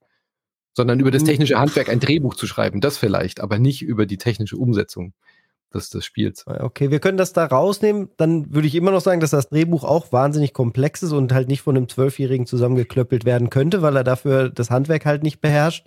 Und die, das Cinemat Cinematography ist ja auch nochmal was anderes. Auch da ist wahnsinnig viel drin für den, der das ja. sehen möchte. Also ein Quentin Tarantino würde wahrscheinlich auch bei vielen äh, Dingen vielleicht ja, mit der Zunge schnalzen. Ne? Ja. Ja, ja. Gut, Micha, du wolltest ich wollt, was sagen. Dazu. Ich, ja, hm, nach fünf Minuten darf er auch mal was sagen. Ich, was ich nur sagen will, ist, ich bin kein großer. Genau, oh, wir arme genau Micha, der arme Micha. Ich sitze hier so und ich bin so, hallo, ich will auch was sagen. Ich habe, ähm, ich wollte nur, ich wollte nur sagen, ich bin ähm, dieses Unvoreingenommene. Das wollte ich nur, ich wollte nur appellieren, das vielleicht abzudingen, weil ich mag Metal Gear Solid null wirklich nicht. Ja. Also ich äh, kann mit der Serie nichts anfangen. Es hat viel mit dem Militärsetting zu tun. Ich sehe, dass es an vielen Stellen geil ist, aber genau wie Mano, Quiet war die dümmste Idee ever. Ähm, das ganze Spiel, Metal Gear Solid 5. Also es gibt Szenen, wo ich denke, das war geil. Und dann wirklich das nächste Kapitel kommt nur Bullshit bei rum. Und ähm, das ist, das habe ich bei Metal Gear die ganze Zeit. Ich mag die Serie insgesamt halt nicht, also insgesamt spricht die nicht zu mir so. Oh, Twin ähm, Snakes auf dem Gamecube ist hervorragend. So, muss ja, ich kurz mal gesagt haben, aber ja. Das ist aber auch das, was am weitesten von Kojima weg ist, weil das mhm. halt ein Korrekt. Remake ist. Ja, also da sieht man auch, Twin Snakes gefällt mir tatsächlich auch am besten. ich war habe meine Meinung aber ganz schön geändert, als ich ähm, die älteren Spiele äh, gespielt habe, also Snatcher. Äh, die fand ich wirklich, das fand ich wirklich cool. Da gab es dann irgendwann halt eine Übersetzung, äh, dass man das dann endlich spielen konnte. Ähm, weil das so diesen, diesen 80s-Anime-Style irgendwie hatte. Ähm, die mag ich schon. Und als das äh, PT natürlich rauskam und jetzt Death Stranding, finde da und da hat sich dann habe ich bemerkt, okay, ähm, wenn der aus dieser Metal Gear Box rauskommt, dann, ähm, dann passieren interessante Sachen. Was ich verstehen kann, ist, dass dieses Auteurmäßige so ein bisschen nervt. Ähm, äh, was unter anderem daran liegt, dass die Tweets anscheinend nicht gut übersetzt werden von ihm und äh, andersherum, weil er halt im Marketing auch so hervorgehoben wird als die Frontfigur. Mhm. Und das hat ein Geschmäckle, das mir auch nicht so, gefäl äh, so gefällt, weil dieses Riesenteam, also das könnte man durchaus mal mit einem Making-of-Video mal ein bisschen mehr akzentuieren, dass da einfach ein Riesenstudio dran ist. Hat man bei Death Stranding teilweise gemacht, kann man aber vielleicht ein bisschen stärker machen, weil es immer sehr, sehr stark Kojima im Vordergrund ist. Diese Kritik sehe ich auf jeden Fall. Inhaltlich aber wirklich, ich wirklich sagen, ey, probiert's mal aus, weil ähm, es ist eben nicht wie Metal Gear. Also Death Stranding sehe ich einen riesen Hat nichts mit Metal Gear mehr. Wirklich also nur, nur die Sequenzen, was ich halt sage, dass man eine halbe Stunde sitzt, dann Ja. kommt ein Fade-Out und ein Fade-In und dann kommen nochmal 20 Minuten. Aber das ist das, was es halt genau wie äh, Metal Gear Solid 3 und 4 hat. Alles, ja. was bei Metal Gear so, so wirklich hirnfurzmäßig ist und Metal Gear 5 hat ganz viele Hirnfürze, die für sich genommen geil sind, aber wo du dann im Kontext sagst, was war denn das jetzt? Gibt's eine War wahnsinnig- 5 fünf überhaupt noch von ihm? Weiß ich nicht, aber da gibt's, es gibt so Nee, Sachen, ne? wie eine, es gibt so klar, Sachen da eine Verfolgungsjagd mit einem flammenden Dämon und so etwas, was visuell Aber er mega ist geil ist und so und du sitzt aber da Während und das Ding gefeuert worden, ja. Sorry. Ich habe Ja. fünf Mhm. ganz viel gespielt und es war die ganze Zeit presented by Hideo Kojima, made by Mhm. Storybook by Hideo. Also Mhm, wir haben uns ja, ja. Aber er- wurde am an Ende- jeder zweiten Stelle in den Credits stand Hideo Kojima. Aber es wurde von Konami alleine fertiggestellt. Er wurde, glaube ich, gefeuert, bevor das Ding Okay. erschienen ist. Aber es ist schon sein Spiel, sein Konzept. Ja, ja, ja, okay. Ja. Habe ich tatsächlich nie viel gespielt. Ja, so lange Das Rede, kurzer Sinn. Death Stranding, also ich fand Death Stranding sehr gut. Ich habe leider die Director's Cut Version nicht gespielt. Ähm, um Ja, die ist nicht so wild. Nicht so wild, wie gesagt. Doch, das ist zwar ähm, schon besser, aber ähm, ja, das- hauptsächlich ja- spielerisch ein bisschen. Das kam ja ganz kurz vor der Pandemie raus und ist dann irgendwie so zum irgendwie äh, das ist, äh, ein besserer Zeitpunkt hätte das ja eigentlich nicht sein können, weil es halt wirklich ein Spiel ist, wo die, wenn du dann wirklich zu Hause sitzt und äh, kannst nicht raus wegen dem scheiß Lockdown und dann spielst du ein Spiel, wo du durch weite Landschaften läufst und Menschen verbinden Mhm. sollst durch durch, äh, durch die Sachen. Das war doch großartig Meta, war- oder? Als, als hätte er es dafür Meta, also- geschrieben. Richtig, als wäre das dafür geschrieben. Also das hat da, deswegen hat das bei mir auch so einen Eindruck hinterlassen. Aber ich muss aber auch sagen, dass es ein bisschen im Pandemiebrei dann auch unter. Also Pandemie ist für mich erinnerungsmäßig so ein Brei irgendwie. Ich kann die Jahre nicht so Mhm. richtig auseinanderhalten und so. Ähm, Gibt es ja auch psychologische Gründe, weil man sehr viel Homeoffice hat und alles. Und da würde ich echt gerne den Making, äh, den, den, den Director's Cut nochmal spielen. Und ich frage mich jetzt, Michi, macht das denn Sinn auf iOS? Nee, das hat, musst du Manu fragen, weil Manu spielt es jetzt äh, auf iOS nochmal durch. Ich wollte nur kurz erwähnen, dass es jetzt eben tatsächlich auch äh, für iOS im Director's Cut rausgekommen ist, was äh, gerade ja so eine neue Initiative ist. Also Apple versucht ja ganz viele große Mhm. Spiele-Publisher dazu zu bringen, ihre AAA-Spiele äh, auf die iOS-Geräte zu bringen. Also es geht nur auf dem neuesten iPhone 15 und auf den M1-Chips, äh, frühestens auf den iPads und so. Ähm, auf dem, ich habe ja auch ähm, Resident Evil ausprobiert auf iOS. Das funktioniert schon alles. Es ist halt klar, wenn man halt eine PS4, 5 hat und dieses Spiel dort spielen kann, ist es natürlich schon cooler, das da zu spielen. Aber wenn man jetzt halt, Fall. keine Ahnung, äh, eh viel auf dem iPad Pro oder sowas unterwegs ist und arbeitet, viel im Zug ist, dann ist es halt schon auch eine geile Alternative, finde ich, so ein großes Spiel zu spielen und es läuft. Controller mit in die Tasche. Ja. Genau, ohne Controller geht's natürlich gar nicht. Wenn du das versuchst, ohne Mhm. Controller zu spielen, hast du halt den kompletten Bildschirm voll mit irgendwelchen äh, virtuellen Joystick-Tasten und so. Das ist eine Katastrophe. Aber mit so einem, ähm, hier, äh, mit so einem DualSense. Äh, äh, Oder das, was ist DualSense, das? nee, also es gibt doch diese Back, äh, Backbones-Geräte, wo du das iOS einspannst, äh, das äh, iPhone einspannst. Damit funktioniert es auf dem ähm, Mobile-Gerät schon auch ganz gut. Und mit dem iPad, wenn du das halt einfach hinstellst, wenn du eh so eine Tastatur-Holding hast und dann den Dual-Shock dran schließt, ist das echt cool. Es läuft natürlich lang nicht in der grafischen Auflösung, aber Hm. es ist halt beeindruckend dafür, dass es ein Mobile-Chip ist, wie das auf dem Gerät aussieht. Ähm, Mhm. Naja, also Death Stranding Director's Cut auf dem iPhone läuft's nicht so gut. Da ruckelt's mir zu stark, um es irgendwie äh, gut spielen zu können. Auf dem iPad läuft's wirklich gut. Auf einem neuen Cool. iPad. Ähm, macht, macht Laune, ja. Richtig cool. Gerade vor allem, die, weil du ja eh so viel Cutscenes hast, die sehen natürlich fast eins zu eins aus. Also das ist schon beeindruckend, diese so, so, so eine Grafikleistung auf einem, auf einem Tablet zu sehen, finde ich schon Ah. irgendwie cool. Aber hat man da jetzt die Gyrosensor-Funktion von dem Mobilgerät irgendwie verarbeitet? Also ist es bloß Mm. ein simpler Port oder ist das irgendwie Das- schon integriert mit dem Mobil? Weil das wäre ja beim Balancing von Kisten eigentlich ganz geil, wenn man sein Gerät auch so ein bisschen hin und her schieben Du hast den, die, den DualSense, den Apple ja auch selber verkauft in den Apple äh, Marketplace. Der ist halt als empfohlenes Eingabegerät dabei und du hast dann halt genau die identische Steuerung, wie du es auf der PS5 hast. Ah, okay, ja. Ziemlich cool. Äh, einziger Bug an der Stelle, ähm, ich habe nicht mehr genug Akku auf dem DualSense gehabt, hab's dann gedacht, ach, hat ja beides USB-C jetzt neuerdings Mhm. äh, bei iOS. Reverse Charging, jetzt kommt's. Genau, hab's mit USB-C dran, das funktioniert ja auch mit dem Laden, das ist gar kein Thema. Aber es ist gerade noch ein Bug, es gibt auch keine Lösung dafür, dass der DualSense hat ja einen äh, Lautsprecherausgang. Ja. Und das iPad sagt dann, ah, du hast ein Gerät angeschlossen, ja, dann willst du ja den Sound bestimmt darüber hören. Und dann zwingt dich das Spiel oder das ganze iOS-Betriebssystem zwingt dich dann dazu, dass der Sound aus dem äh, Dual Ach, spannend. rauskommt. Das ist ja ein geiler Bug. also dann, du kannst also dann nur unten den äh, Kopf, die Kopfhörerbuchse nutzen, um den Sound zu haben. Und du kannst es nicht mehr umstellen. Ich habe auch schon Fehlermeldungen gemeldet und so weiter. Es ist momentan nicht möglich, wenn du eben keinen Saft mehr auf dem DualShock hast. Sobald du das USB-C rausziehst, hast du wieder Sound, auch über deine Bluetooth-Kopfhörer und alles. Aber sobald es drin ist, wird es gezwungenermaßen den Sound da rausgegeben und du kannst es nirgends mehr ändern. Da fehlt einfach irgendwo ein Häkchen, dass du es an- und ausmachen kannst. Ganz, ganz wild. Ja. Das ist ein cooler Bug, also ein spannender Bug, weil er so, so auf vielen geile Bug. technischen, auf vielen technischen Ebenen, die halt wirklich komplex sind, äh, auf einmal Sachen zusammenkommen und äh, ja, ich denke mal, das wird hoffentlich dann bald gefixt, weil das ist natürlich schon ein bisschen nervig, wenn man das da dann laden möchte. Äh, noch vielleicht schöner Hinweis, auf der PS5-Version kann man A, Ultrawide 21 zu 9 einstellen, das finde ich ganz cool und man kann mit Maus und Tastatur spielen, wenn man will, an der Playstation. Fand ich Ach auch ein was. schönes Detail. Das ja. ist ja cool. Ja, also Wie balanciert man dann da? mit der Tastatur.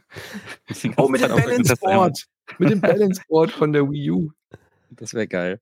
Ja, aber diese, äh, ich habe da jetzt wieder Lust drauf bekommen mit dem Trailer. Ähm, aber das wird dann sehr Es ist ein tolles Spiel. Also wie gesagt, am Ende, äh, das ist kein großer Spoiler, muss man halt nochmal äh, eine große Reise vollziehen und äh, das ist dann quasi nochmal alles, man lässt Revue passieren, was man in dem ganzen Spiel da ja macht, nämlich Amerika miteinander verbinden, diese vielen Stationen miteinander verbinden und ähm, diese Reise nochmal zu machen, hat mir direkt wieder so viel Freude gemacht. Und ich habe wieder auf dem Weg nochmal über die wichtigen Themen halt nachgedacht. Ne? Sinn des Lebens, diese ganze Sache mit der Nabelschnur und äh, wie Leben entsteht, warum Leben entsteht, dass schon sicher ist, dass wir halt nicht ewig leben. Das sind halt alles Fragen, wer sich ein Ja. bisschen über Philosophie äh, begeistern kann, kann eigentlich an Death Stranding nicht vorbeigehen und diese Sachen nicht aufkrapschen und dann, äh, also das ist so horizonterweiternd für mich Eine gewesen. ich Sache- fand das toll. Eine Sache, die ich noch empfehlen kann, ähm, dieses, dieses Gameplay, wo man viel läuft und balanciert und durch diese weiten Landschaften geht, äh, es funktioniert unheimlich gut auf einem Beamer. Wenn ihr einen Beamer habt oder eine Leinwand oder so, dafür ist das Spiel total gemacht.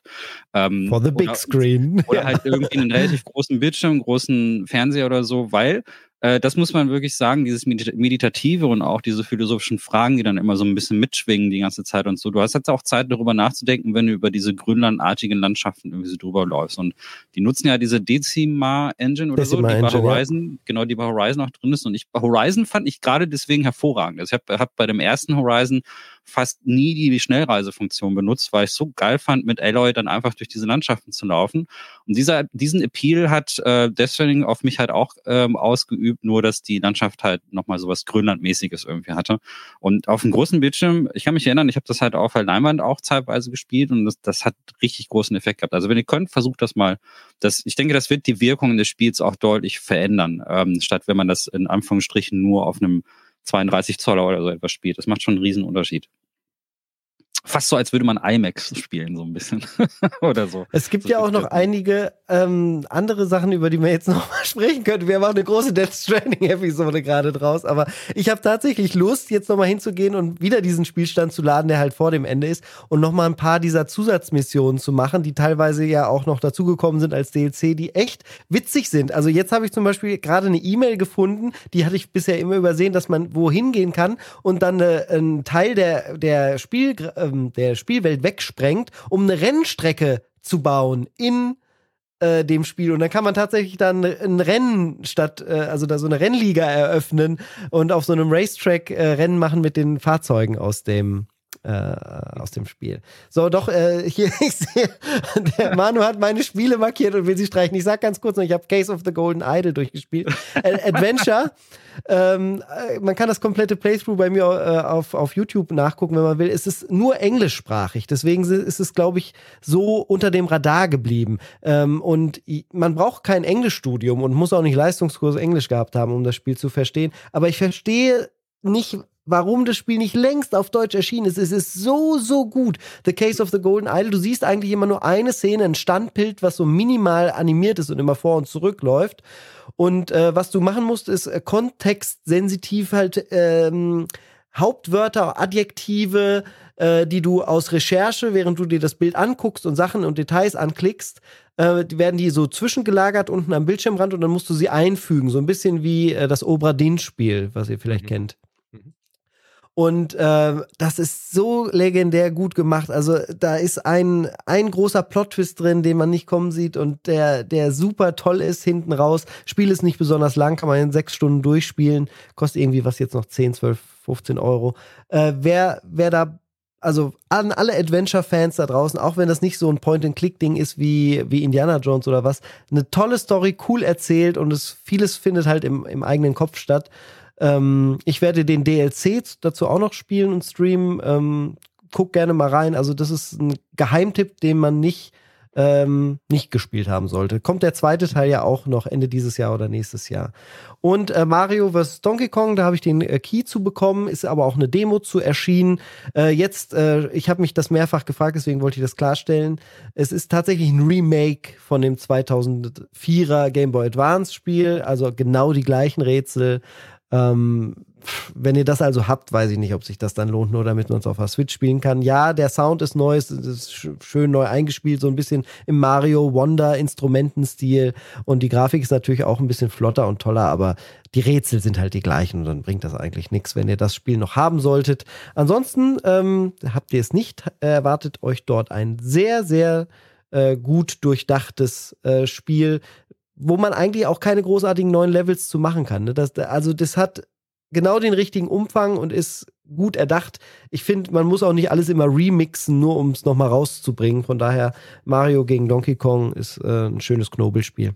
Immer Schlüssel finden und am Ende eine kleine Miniaturarmee in einem finalen Level äh, Buchstaben sammeln lassen. das ist das. So, und jetzt kommen wir in die News. Ich würde sagen, wann habt ihr euer letztes, äh, wann habt ihr euer letztes Retail-Game gekauft? Manu? Wie lange ist die Xbox 360 her? so lange? ja, gefühlt, ja.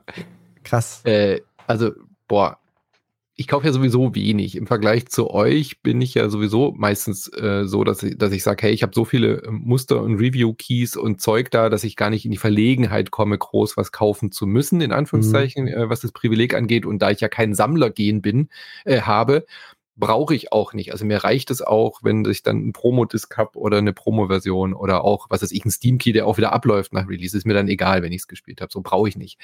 Deswegen, boah, also kann ich mich nicht erinnern. Ich glaube doch, steht hinter mir hier oben die Special Edition mit dem Pip-Boy, den man sich anschnallen konnte von der PS4-Version von Fallout 4. Okay, und warst du mit dem Kauf zufrieden? Da, hat, da konnte man diesen Pip-Boy hier dran, das war so ein mhm. Gimmick, und dann konnte man das iPhone reinmachen, dann gab es eine App und dann hattest du den Original Pip-Boy. Das heißt, du konntest beim Spielen von Fallout 4 hier den Pip-Boy bedienen klang so super, dass ich mir das tatsächlich bestellt habe. Second Screen Erfahrung äh, war da ja, gerade in. Screen Erfahrung, ja. aber äh, äh, äh, Fallout 4 ist halt scheiße. Na, scheiße nicht, aber es ist nicht so wie das, was man, äh, nee, was also, man davon wollte, wenn man Fallout 3 so hohe Erwartungen ja. und Fallout 4 hat mich halt so enttäuscht und dieses beschissene Bau- und Crafting-Fokus, der da drin ist. Äh, äh, die ja. Grundstory war trotzdem gut, aber es war halt lang nicht so gut wie Fallout 4 hätte ja, sein Und halt auch schon wieder dasselbe. Ne? Also da, ich fand Fallout 3 von der Hauptstory insgesamt eigentlich viel cooler als das vierte. Ähm, was mich gerade interessieren würde, ist, passt dein aktuelles iPhone auch da rein? Nein, sicherlich nicht mehr. Das ist ja auch blöd designt ja. eigentlich von Anfang an. Muss mal gucken, was für Schade. was das überhaupt ausgelegt war, ja. Micha, dein letztes Retail-Game, das du für die Sammlung Heute oder sonst wie gekauft hast? Äh, Tartarus Key von, ähm, das ist eine Limited Version von einem PS1-Style äh, Survival-Horror-Spiel ähm, von Super Rare Games. Das äh, war, glaube ich, der letzte Kauf, den ich getätigt habe. Das kam auch äh, diese Woche an. Ähm, und das beantwortet auch so ein bisschen die Frage. Also bei Horrorspielen bin ich eigentlich immer sehr weit vorne dabei, die sofort zu kaufen.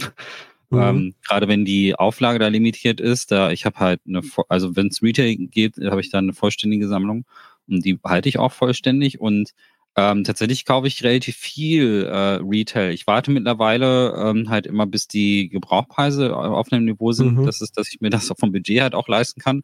Ähm, das heißt also, ähm, aber so ein Titel wie Last of P, wenn das irgendwann mal unter einem bestimmten Wert fällt, irgendwie, dann hole ich mir den halt in die Sammlung rein, weil ich dann sortiere ich das auch im Regal. Also ich habe das, ähm, ich pflege das noch, soweit es geht. Äh, es gibt halt ähm, auch Titel, wo das keinen Sinn macht, also Sachen, die so eine Online-Anbindung haben oder so, die sich nur online spielen lassen, die kaufe ich generell schon gar nicht mehr. Und ähm, da macht es natürlich überhaupt keinen Sinn. Aber da, wo es Sinn macht, dann schon. Und ähm, ja, Äh, die, ich bin da wahrscheinlich noch Teil des des Zielpunkts. Teil des Problems, wolltest du gerade sagen? Teil des Problems, ja. ich, naja, also, ich, ich habe aber auch viel gebraucht. Ähm, also ich, ich gehe auch gerne zurück zu älteren Sachen oder so. Ja. Es, es ist, es ist halt, ähm, und ich bin halt einfach auch ganz froh, dass ich viele Titel äh, gerade so aus der PlayStation 4 oder PlayStation 3 Generation zum Beispiel halt auch noch so als physische Version habe und da jetzt nicht bangen muss, dass ich dann irgendwann nicht mehr an meinen Download-Lizenz-Key drankomme. Mhm ne, weil, weil Sony den Server jetzt irgendwie von der PS3 zum Beispiel abgestellt hat.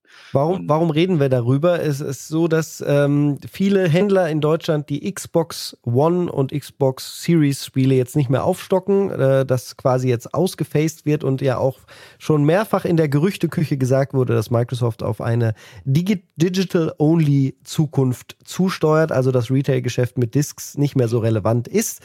Ähm, um das, den Kreis noch zu schließen, das letzte Spiel, was ich gekauft habe, war ein Gameboy-Modul, A Boy and His Blob. Wollte ich unbedingt original haben, um es in meinen Analog Pocket reinzustecken und dabei zu haben. Warum auch immer, hätte ich auch so spielen können. Aber ich habe das gemacht, weil ich das schön finde. Äh, Manu, du bist, glaube ich, noch gemutet.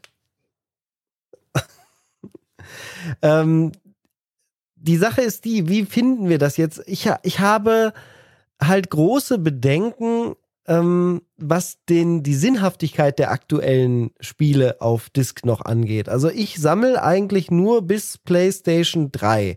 PS4 ist das, wo ich nicht mehr gesammelt habe, weil Spiele, die man dann da reinmacht, werden eh im Großteil rüberkopiert und dann krieg, kommt noch ein 30 Gigabyte Patch, den man runterladen muss. Und dann kann ich auch sagen, okay, wenn das eh passieren muss und ich mhm. die Version, die auf der Disk ist, nicht wirklich spielen möchte, weil sie nicht fertig ist, oder weil sie in der Version 1.0, das hat dann zwar auch so einen gewissen Charme, ein Spiel in der Version 1.0 so gerade so spielbar vielleicht zu haben, äh, äh, weil ja auch allgemein gibt es ja eine, eine Szene da draußen, ähm, die, die sich sagt, wir hätten gerne Spiele in in ihren Versionen. Also, dass ich gerne, ich würde, ich finde zum Beispiel Vanquish am besten, aber nur in Version 1.15, weil da die Balance von dem Maschinengewehr so und so war. Also, das ist ja eine Version, die man eigentlich heute gar nicht mehr spielen kann. Weil wie willst du jetzt noch Vanquish in Version 1.15 kriegen, was halt so ein Mittelpatch war, wo die MG vielleicht einmal noch so stark war, aber Version 1.0 war sie zu schwach und in der aktuellsten Version ist sie dann auch nicht mehr so stark. Aber die Version 1.15, die kriegst du halt nicht mehr. Ähm, wo ist so da der Sweet Spot und wie seht ihr das? Ähm, gibt es da noch eine Zukunft oder wird das ein absoluter Liebhabermarkt und auch Sony wird da jetzt nachziehen und ähm, auf, auf lange Sicht äh, Digital Das ist Liebhaber. Geben? Das ist Liebhaber, absolut. Äh, weil die, die, Zukunft ist digital. Also die Distribution ist sehr viel einfacher ähm, mit, äh, mit Downloads das ist äh, überhaupt gar keine Frage. Du kannst halt äh, Produktpflege viel einfacher betreiben. Das allein deshalb ähm, wird sich das schon lohnen. Ganz viele Spiele kommen ja auch überhaupt gar nicht äh, physisch raus. Also allein auf Steam gibt's einfach unzählige, ja. super interessante, tolle Indie-Titel oder itch.io und so. Die, die, die denken nicht mal dran, dass das irgendwie Retail ist. Das ist total äh, und das wäre auch dumm, ähm, da sich so abzuschotten, zu sagen, so ich spiele nur Sachen auf Disk, dann äh, sperrt man sich ja quasi selbst von aus einer riesen Bibliothek aus. Das ist halt Unsinn. Es macht halt für viele kleinere ähm, Entwicklerinnen halt auch einfach gar keinen Sinn, Retail-Version in den Laden zu stellen. Und bei Xbox, äh, die wollen ja sowieso dahin in dieser, die mit Game Pass ist ja auch schon mal ein Schritt in die richtige Richtung, die wollen das alles digital machen. Und außerdem, auch wenn es uns gefällt oder nicht, ist es auch für ähm, Publisher sehr viel einfacher, Lizenzen und so weiter zu verwalten. Weil also äh, auch bei einer Dist ist das so, dass du bloß die Nutzungsrechte erwirbst. Also du kriegst zwar einen physischen Datenträger, aber am Ende steht in den Lizenzbedingungen bloß, dass du die Nutzungsrechte hast. Und ähm, das ist bei digitalen Downloads genauso. Und wenn dann irgendwie Sachen sind, die, wenn die aus irgendeinem Grund entscheiden, dieses Spiel muss jetzt aus dem Store genommen werden, weil jetzt irgendeine Lizenz abgelaufen ist. Ich weiß nicht, die Ferrari-Lizenz oder die Turtles kannst du jetzt nicht mhm. mehr machen, dann ist es auch sehr viel einfacher zu sagen, okay, stopp, jetzt bieten wir das Spiel einfach nicht mehr an. Alle, die es bis dahin gekauft haben, können es immer noch runterladen, steht so in den AGB drin. Das gibt den Publishern auch sehr viel mehr Kontrolle, auch was natürlich Raubkopien und so etwas betrifft. Ähm, das ist für, für, also das ist für wahrscheinlich äh, für alle Beteiligten deutlich einfacher. Ich, also mein Herz schlägt total für physisch, weil ich halt eben dann schon ein bisschen das Gefühl habe, dass mir das dann nicht so schnell weggenommen werden kann und dass ich halt auch was in der Hand habe und so. Aber ich, mir ist da völlig klar, dass das irgendwie ein sehr altes Denken ist und äh, auch einfach, es gibt viele Punkte, die für digital irgendwie sprechen. Ähm, das, also, das ist ein Liebhabermarkt. Äh, ich ich freue mich über die, also ich sehe das so. Ähm, ich freue mich über die physischen Sachen, die rauskommen. Wenn irgendwas in Interessensgebiet drin ist, JRPG oder so oder Horror halt, dann kaufe ich's, dann freue ich mich. Ähm, das kommt in meine Sammlung. Aber wenn das eines Tages nicht mehr geht und die PlayStation 6 hat gar keine CDs mehr, zum Beispiel, Mhm. dann ist es halt so. Also ich, ich werde mich da jetzt nicht irgendwie irgendwie in Petitionen eintragen und sagen, bringen die physischen Spiele zurück oder sowas. Ähm, das, das, ist, das ist dann halt so. Spart mir auch eine Menge Geld und Platz, das muss man auch sagen. Also die Habenseite ist, dass ich dann nicht mehr so große Regale brauche, um die ganzen Sachen unterzubringen. Hat auch alles Vorteile. Ist, ist halt, also Für mich wird's halt wieder spannender werden, wenn es wieder fertige Spiele wären. Also den Director's Cut, wenn Hideo Kojima jetzt sagt, das Ding ist wirklich abgeschlossen, das Ding ist fertig. Das ist die Version, wir patchen das auch nicht mehr. Hier ist er auf Disk, die könnt ihr immer spielen, selbst wenn ihr euch eine Playstation kauft, die so in Version 1.0 rauskommt und die müsst ihr auch nicht mehr patchen, dann fände ich es wieder spannend. Aber diese ganze Patcherei hat es halt für mich, so gut ich das sehe und so wichtig das vielleicht auch ist, weil natürlich äh, damals Patches in den 90ern war auch scheiße. Da musstest du ständig Spielemagazine kaufen, nur um die ganzen Patches, weil du vielleicht kein Internet hattest, äh, dann irgendwie Spiele spielbar zu machen, weil sie mit deiner Grafikkarte nicht kompatibel waren. Also da, da müssen wir gar nicht drüber reden. Das ist schon komfortabler, dass es halt möglich ist. Aber es darf ja auch nicht halt in diese Patcherei verfallen, wie wir es jetzt auch äh, zum Teil immer sehen, dass Spiele so unfertig rauskommen, dass sie gar nicht spielbar sind in der Version, wie man sie Retail kaufen kann. Das ist ja, ein Zustand, der ist nicht akzeptabel. Es, ja, das ist natürlich ein Problem, das stimmt. Ähm, und äh, ich bin da auch bei dir. Äh, ich, es gibt ja eine Szene, die auch das Ganze archiviert. Und äh, sobald diese Sachen irgendwie Abandonware oder so werden, also sobald die Lizenzen, sobald es kommerziell uninteressant für ähm, Publisher zum Beispiel wird, irgendein Spiel noch zu vertreiben, dann finde ich es grundsätzlich erstmal gut, dass es eine Szene gibt, die gesagt hat, okay, ich habe das jetzt seit Jahren auf meiner Festplatte und nach zehn Jahren veröffentliche ich jetzt die ultimative Version von, ich weiß nicht, Ridge Racer Mhm. 1, so und so. Ähm, Ja. Wenn klar ist, dass das wirtschaftliche Interesse äh, nicht mehr da ist und es gibt ja auch eine große Szene rund um Emulatoren, also rechtlich eine Grauzone. Ich bin aber total froh, dass es existiert und dass es Leute gibt, die das machen. Und ich denke für, ich denke, man wird sich früher oder später daran gewöhnen müssen, dass wenn du wirklich an diese Archivierung auch, ähm, das ist ja oft das Argument für physische Medien, wenn du wirklich dran interessiert ist, dann ist es auch digital. Also das Plastik, was du im Regal hast, das verfällt halt auch irgendwann. Mhm. Also wir wissen nicht, wie Mhm. lange die Disk halten. Es gibt äh, diese Gerüchte um Discrot. Alle meine CDs funktionieren noch, aber wer weiß, Das wie ist auch so geil. ne? Es ist Ja. tatsächlich auch, so, so, sogar meine PlayStation 1 Spiele funktionieren. Die, die ich original habe, alle noch. Die, die ich raufkopiert hatte, die funktionieren nicht mehr. Aber die Originale gehen alle noch. Bei den gebrannten CDs merkt man das total stark. Ja. Also auch Ja, alte Backups von irgendwie Kinderfotos oder so von meinen äh, Kindern vom alten PC rübergebrannt und so, weißt du, ohne USB damals. Da sehe Ja. ich wirklich, okay, wenn du die nicht rettest, die gehen alle futsch. Ja. Die gehen Ja. alle futsch, aber auch es gibt mittlerweile sehr viele Module, die nicht mehr funktionieren, wo man halt irgendwie was verändern muss, also wo es, wo halt die Lötstellen zum Beispiel nicht mehr Mhm. gehen oder so. Also dieser Verfall von Material ist ja völlig normal. Und ja. das ist also das, also selbst das Archivieren ist eine digitale Sache. Also wenn man Mhm. wird Archive aufbauen und das dann immer wieder auf neue Speichermedien übertragen müssen, darin geht die Zukunft halt auch. Und, Und- ähm, ja, das, das ist halt, Nintendo macht es ja noch. Nintendo bringt ja, Ja. noch Module. Allerdings muss ich da sagen, A sind das Module, weil es ja SD-Karten im Endeffekt sind, nur in einem anderen Formfaktor. Die werden halt tatsächlich auch in 20 Jahren eher oder weniger stark noch gehen. Die sie gehen auch ka- kaputt, leider. Und ich habe das Gefühl, dass Wertschätzen. Werden auch in und 20 Jahren noch bitter schmecken. Die, wahrscheinlich, ja. Der Kopierschutz. Äh, Micha, der äh, der Zungenschutz. Äh, Micha, du, hast du schon mal an so einem Modul geleckt? nein. Nein. Wir haben, Michi und ich haben das letzte Mach es Mal doch mal. für dich alle gemacht. Das musst du jetzt auch machen, bitte. Nein. Einmal mit der Zunge dran. Oh, äh, das kann das Modul dann doch nie wieder in meine Switch packen. Doch, Das- auf jeden Fall. Du willst gar nicht, so stark willst du es nicht benetzen mit, deiner, mit deinem Speichel. Glaub mir, du willst schnell wieder davon loswerden. Hol dir mal eins. Wir casten kurz bis dahin mal weiter. Ja, das ist exklusiver Cards. Also wir Es ist casten nur darüber, wie die, wie, welche, welche Cartridges schmecken am besten, ja. Und dann sitzen wir Nee, die schmecken alle gleich scheiße. Hol so- mal eine. So, ja. Nein, ich, ich hole jetzt keine, ich habe auch keine in der Nähe. Ich werde jetzt nicht. So, wir machen jetzt ein Patreon-Goal. wenn, wir, wenn wir zehn neue Patrons haben nächste Woche, dann muss Micha am Ja, Modul geil. lecken. So. Ja, das wäre gut. Also ich fand, es war eine Erfahrung wert, weil ich habe es halt nicht geglaubt. Ja. Ne? Vorher sagen dir nur Leute, das schmeckt halt irgendwie nach so, dass du es auf keinen Fall wirklich in den Mund stecken Hast du willst. gerade gesagt, es ist eine Erfahrung wert. Ja, Ich- ist es.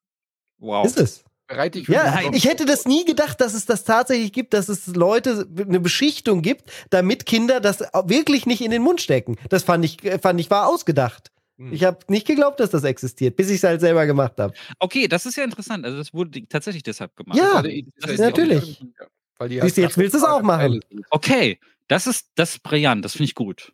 Super Nintendo. Daumen nach oben. Nee, das finde ich wirklich gut. Weil, Du weißt ja gar nicht, ob es stimmt. Wir könnten ja auch einen Bären aufbinden. nee, aber gerade. wenn das wirklich stimmt, dann wäre es richtig geil, weil die. ja, wenn, aber du weißt es ja nicht. Die, Cartridges sind halt sehr klein, ne? Weil es, also n- nicht so Micro-SD, aber halt normal SD, ne? Ist normale Ja. SD-Kartengröße ungefähr und so und die lassen sich halt einfach schnell verschlucken. Und Ja. äh, nicht gut. Äh, Was Gut, findest es du sei gut? Ich, ich weiß Ja, nicht, das- wovon du das- sprichst. das ist eh.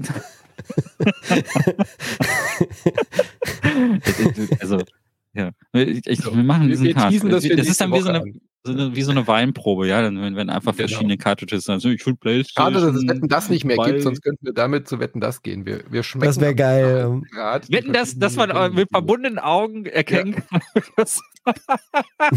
genau. Das Welches Spiel das ist, aus Also welcher Factory das kommt. Genau. Das ist die PAL-Version.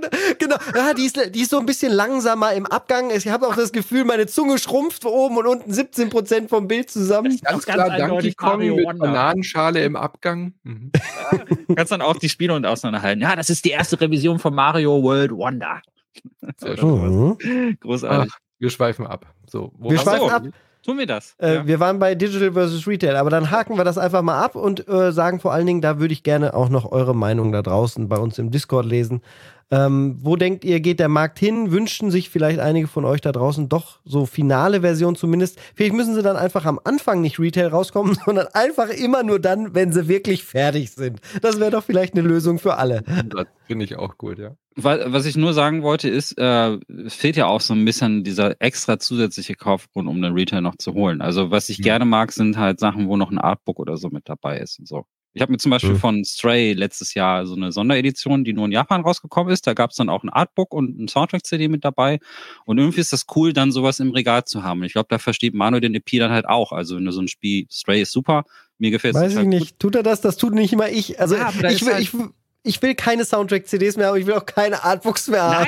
Nein, dann schick mir die alle. Alle, die du hast, mal zu mir, weil ich liebe das. Also, das ist halt, wenn man ein Spiel richtig mag und dann will man halt Ja. eben so auch traut. Ja, aber wie viele mag man wirklich? Das ist auch ein spannendes Thema. Wie Ich viele mag Spiele leider- mag man ich wirklich? mag Wie viele. leider- Ich, ich mag leider ein bisschen zu viel. Also, Stray mochte ich sehr. Aber wie viele Statuen kann man in den Schrank stellen? Okay, dann das ist, das ist wie in diesem Haus selbst ein Ich Problem. dachte, immer, ich dachte immer, das geht nicht mehr. Dann bin ich in Michas Zimmer und ich wurde eines Besseren belehrt. Da hat Okay. immer noch Platz für noch mal eine Statue. ich bin ziemlich gut da drin, äh, die äh, auf engen Platz zu stapeln. Das ist, äh, es geht schon. Wo ein Will ist, wo ist auch ein Weg. Ich habe es ja auch geschafft. Also Guybrush Threepwood, die Statue ist inzwischen bei mir auf dem Klo. Aber da Ja. kommt sie wenigstens zur Geltung.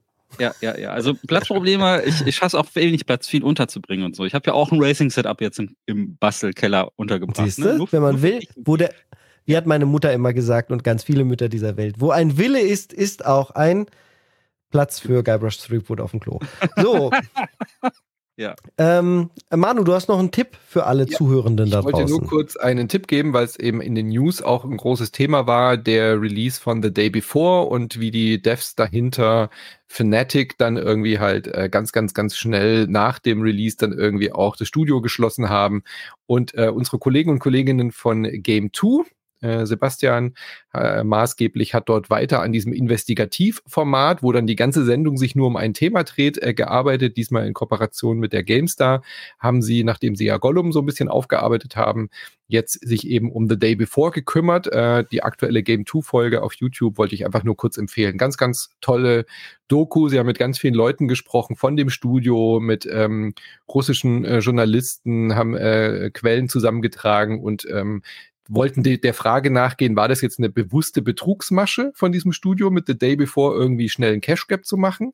Ähm, oder war das einfach wirklich, wo sie sich komplett selbst übernommen haben? Und das, finde ich, antworten sie ganz schön auf, dass das eben gar, gar nicht so in die Richtung Scam ging, sondern dass sie wirklich vorhatten, ein Spiel zu machen, aber halt die, die, äh, die zwei Chefs, die Brüder, da dahinter ständig dieses Konzept umgeschmissen haben und sie arbeiten das so ein bisschen an der Historie auf, wo das Studio herkommt, wie die Spiele bisher waren, wie die äh, ersten Versionen von The Day Before aussahen und woher dieser Hype überhaupt kam, nachdem sie diesen Trailer da so gefaked hatten. Ähm, und super gut aufbearbeitet, also dickes Lob an, an Sebastian und sein Team. Solltet ihr unbedingt angucken, wenn ihr so ein bisschen was für dieses The Day, Day Before Thema übrig hattet. The Babe Before. Falls es euch nicht zum äh, Hals raushängt. lohnt sich, ganz, ganz äh, gutes Video.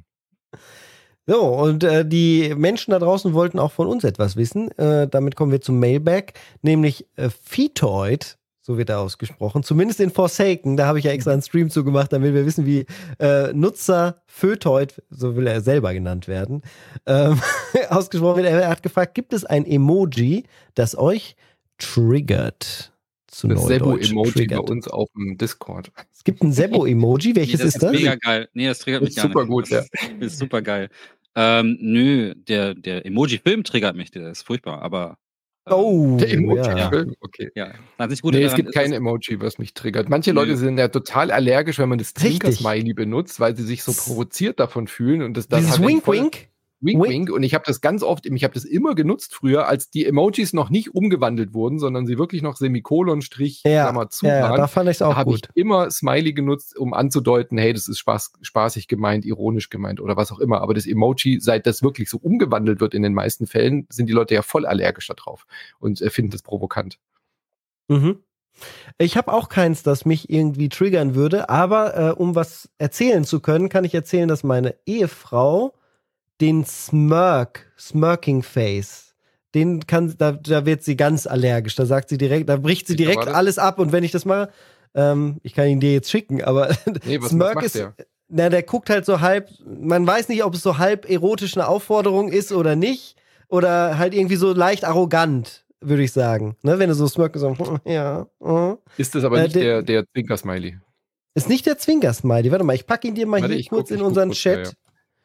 Äh, Ach so, der so, mh, hm, der so schlafen. Ja, genau, richtig. Ja, natürlich. Aber der ist ja ganz klar äh, für sexuellen Bezug. Meinst du also äh, auch? Also sie, ja, sie, sagt, wenn sie den sieht, dann bricht sie sofort die Kommunikation ab. Das geht gar nicht. Für sie No-Go. Was ich krass finde, weil ich habe den halt auch manchmal halt gerne benutzt, als wir uns kennenlernten.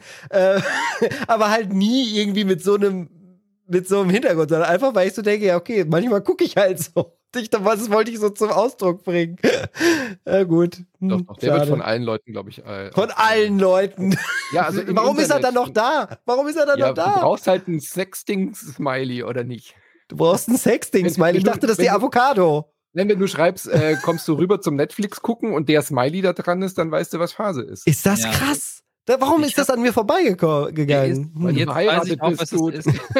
da war ich es noch nicht. Das ist dieses suffisante Lächeln, das ihr meint, ne? Ja, ja. ja genau. So ein bisschen spitzbübisch. Ja, okay. Ja.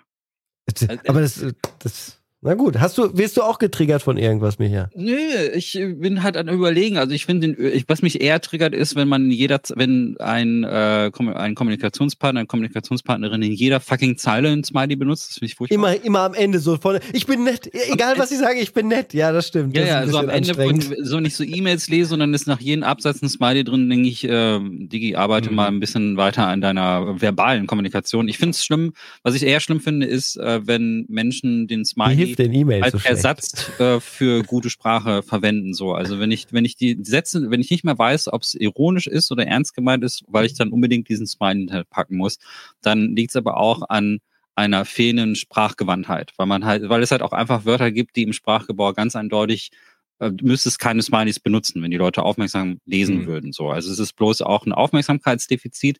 Deswegen ist der allgemeine Gebrauch von Smileys für mich so ein bisschen inflationär. Ähm, ich habe überhaupt nichts gegen Smiley, es ist manchmal auch sehr nett. Ich finde es aber ein bisschen schade, dass unsere Kommunikation so stark davon abhängig ist, dass wir manchmal einen Gag einfach nicht verstehen, wenn man da ein Smiley hintermacht. Ne? Das ist ein bisschen traurig. Das ist ein, ähm, das ist ein ganz großes Themenkomplex, bin mir sicher, ja. das wird auch erforscht. Ähm, das ist, das ist das, was mich eher an Smiley stört. Grundsätzlich gibt's da jetzt aber auch nichts. Also manchmal ist es auch wirklich sehr lustig. Also manchmal kann Witz aber auch durch dieses Gesicht halt eben, durch ein Smirking Face oder so, auch sehr lustig sein. Und ähm, man kann auch coole Sachen damit machen. Also es gibt einen Film wieder. Ich finde halt nur schade, wenn es dann ein Substitut für gute verbale Ausdrucksweise ist. Das ist, das ist ein bisschen. Habt, das habt ihr auch so Schwiegermütter, die äh, Smiley-Overload in, in Gruppenchats, nee. Familiengruppenchats kotzen? Nein. Drei, vier Smileys hintereinander. Ich, ich benutze ja. ja. kein WhatsApp. Benutze ja kein WhatsApp, oh, dann ist das kein Problem. Ich weiß, ich weiß welcher, äh, welcher Emoji mich wirklich triggert, ist der äh, Querdenker, drei rote Ausrufezeichen, Telegram-Gruppe, Verschwörungstheorie. Emoji. Also so eine der, ganze Kette? Nee, nee Oder es was? gibt ein Emoji, das sind drei Ausrufezeichen und äh, alle Leute, die irgendwie schwurbeln oder Querdenker sind, äh, alle Telegram-Gruppen, die irgendwie in die Richtung so Anti- Anti-Impf-Corona-Gruppe und so, Hm. die haben alle diese drei Ausrufezeichen. So der Wendler, weißt du? So Leute wie der Wendler nutzen den. Aber ist das dann das rote Ausrufezeichen dreimal hintereinander oder? Ja, genau. Ah, ja, okay. Mhm. Ja, Ja, das, das, ist, äh, ja, das ist Red Flag für mich. ja, okay, stimmt. Ja. Das ist interessant. Aber kennt ihr denn äh, diese die japanischen Emojis, also diese ganzen ähm, Folgezeichen, die Das ist das, ähm, was ich benutze. Das ist das mit diesem, ähm, das kleine Dach oben, dann unten Ja, der ja. Strich und dann wieder das Dach oben. Das habe ich früher Das immer super, bei ja. ICQ. Higher und dann dieses kleine Dach, der Unterstrich unten und das Dach. Das war immer meine Begrüßung für alle. Signature. Ich find- Oder ich die Dinger, ja, ja, super. Ja, die Dinge, also ich, äh, ich weiß gar nicht, wie die heißen. Ich kenne sie nur unter Kai Kann ich unsere Episode so nennen? Kai Mit diesem Smiley? Oh, nimm doch, nimm doch den Ja. äh, Sonderzeichen Smirk als Folgentitel. Mal schauen, wie Ja, der Algorithmus ich. darauf reagiert. Ja. Auf mache ich auf jeden Fall. Ja, das ist, ich finde, ich finde diese, die finde ich richtig cool Die und süß, äh, weil die, die, weil die so, äh, weil die sehr, sehr kreativ sind. Ähm, Die sind halt aufwendig, ne? Ja, da gibt's halt auch ganze Webseiten, wo die halt, wo wirklich eine ganze Sammlung, also ich habe die, mir die jetzt nicht selber ausgedacht, sondern kopiere die da gerade raus. Ähm, packen wir mal als Beispiel auch in die, in die Folgenbeschreibung rein, was wir meinen. Aber die, die finde ich super süß. Äh, die sind total niedlich und ähm, manchmal muss man ein bisschen genauer hingucken, was ist damit eigentlich gemeint, aber oft gibt's da wirklich sehr, sehr coole Sachen, die mir sehr äh, gefallen. Das spricht mich Das ist, weil man, an. weil man Liebe reinsteckt. Das ist da, da musst du ein bisschen nachdenken, ist genauso wie wenn du mit jemandem sprichst und der guckt dir wirklich in die Augen. Ja, ja. Hier ist so eine URL, da vielleicht können wir die auch verlinken. Da gibt's dann so eine Liste, wo man, wo wirklich, also ich, man, man ist auch. ich Kannst bin auch einfach sagen, erstaunt. emojimaker.com ist er gerade drauf. Und Genau, die Dinger heißen äh, anscheinend Kao-Moji. Kaumoji, genau. Ich habe sie Mhm. unter, äh, manche nennen sie auch Japanese Emojicons, weil sie halt, ähm, ich weiß nicht mal, ob es japanisch ist, weil die gibt's überall im asiatischen Raum. Aber ich finde die cool. Ähm, vor allen Dingen, wenn man die auswendig kann. wenn du wirklich im Chat, wenn du schaffst, Das dann ist eine so eigene Sprache für sich, ja. Das ist Ja. eine eigene Sprache, aber die finde ich, die finde ich cool. Also passt jetzt nicht zu triggern, ähm, sondern eher begeistert. Das Gegenteil. Das Positiv, Gegenteil, ne? ja. Also die gefallen mir sehr, sehr gut, weil das ist dann nicht so ein Bild, das wird dann nicht so, also der normale, ähm, das ist ja, sondern es ist schon eine kleine Kunst, sich äh, da aus diesen Schriftzeichen so eine Figur zu basteln oder so. Finde ich total cool. Ähm, das mag ich dann sehr, sehr, um das mal auf einer positiven Note zu enden. Ja, und wo wir genau passt, beim Positiven sind, nächste Woche erscheinen natürlich ebenfalls wieder Premium- Ep- Premium-Episoden, wenn ihr uns finanziell unterstützen solltet. Erwartet euch Lisfanga, The Time Shift Warrior.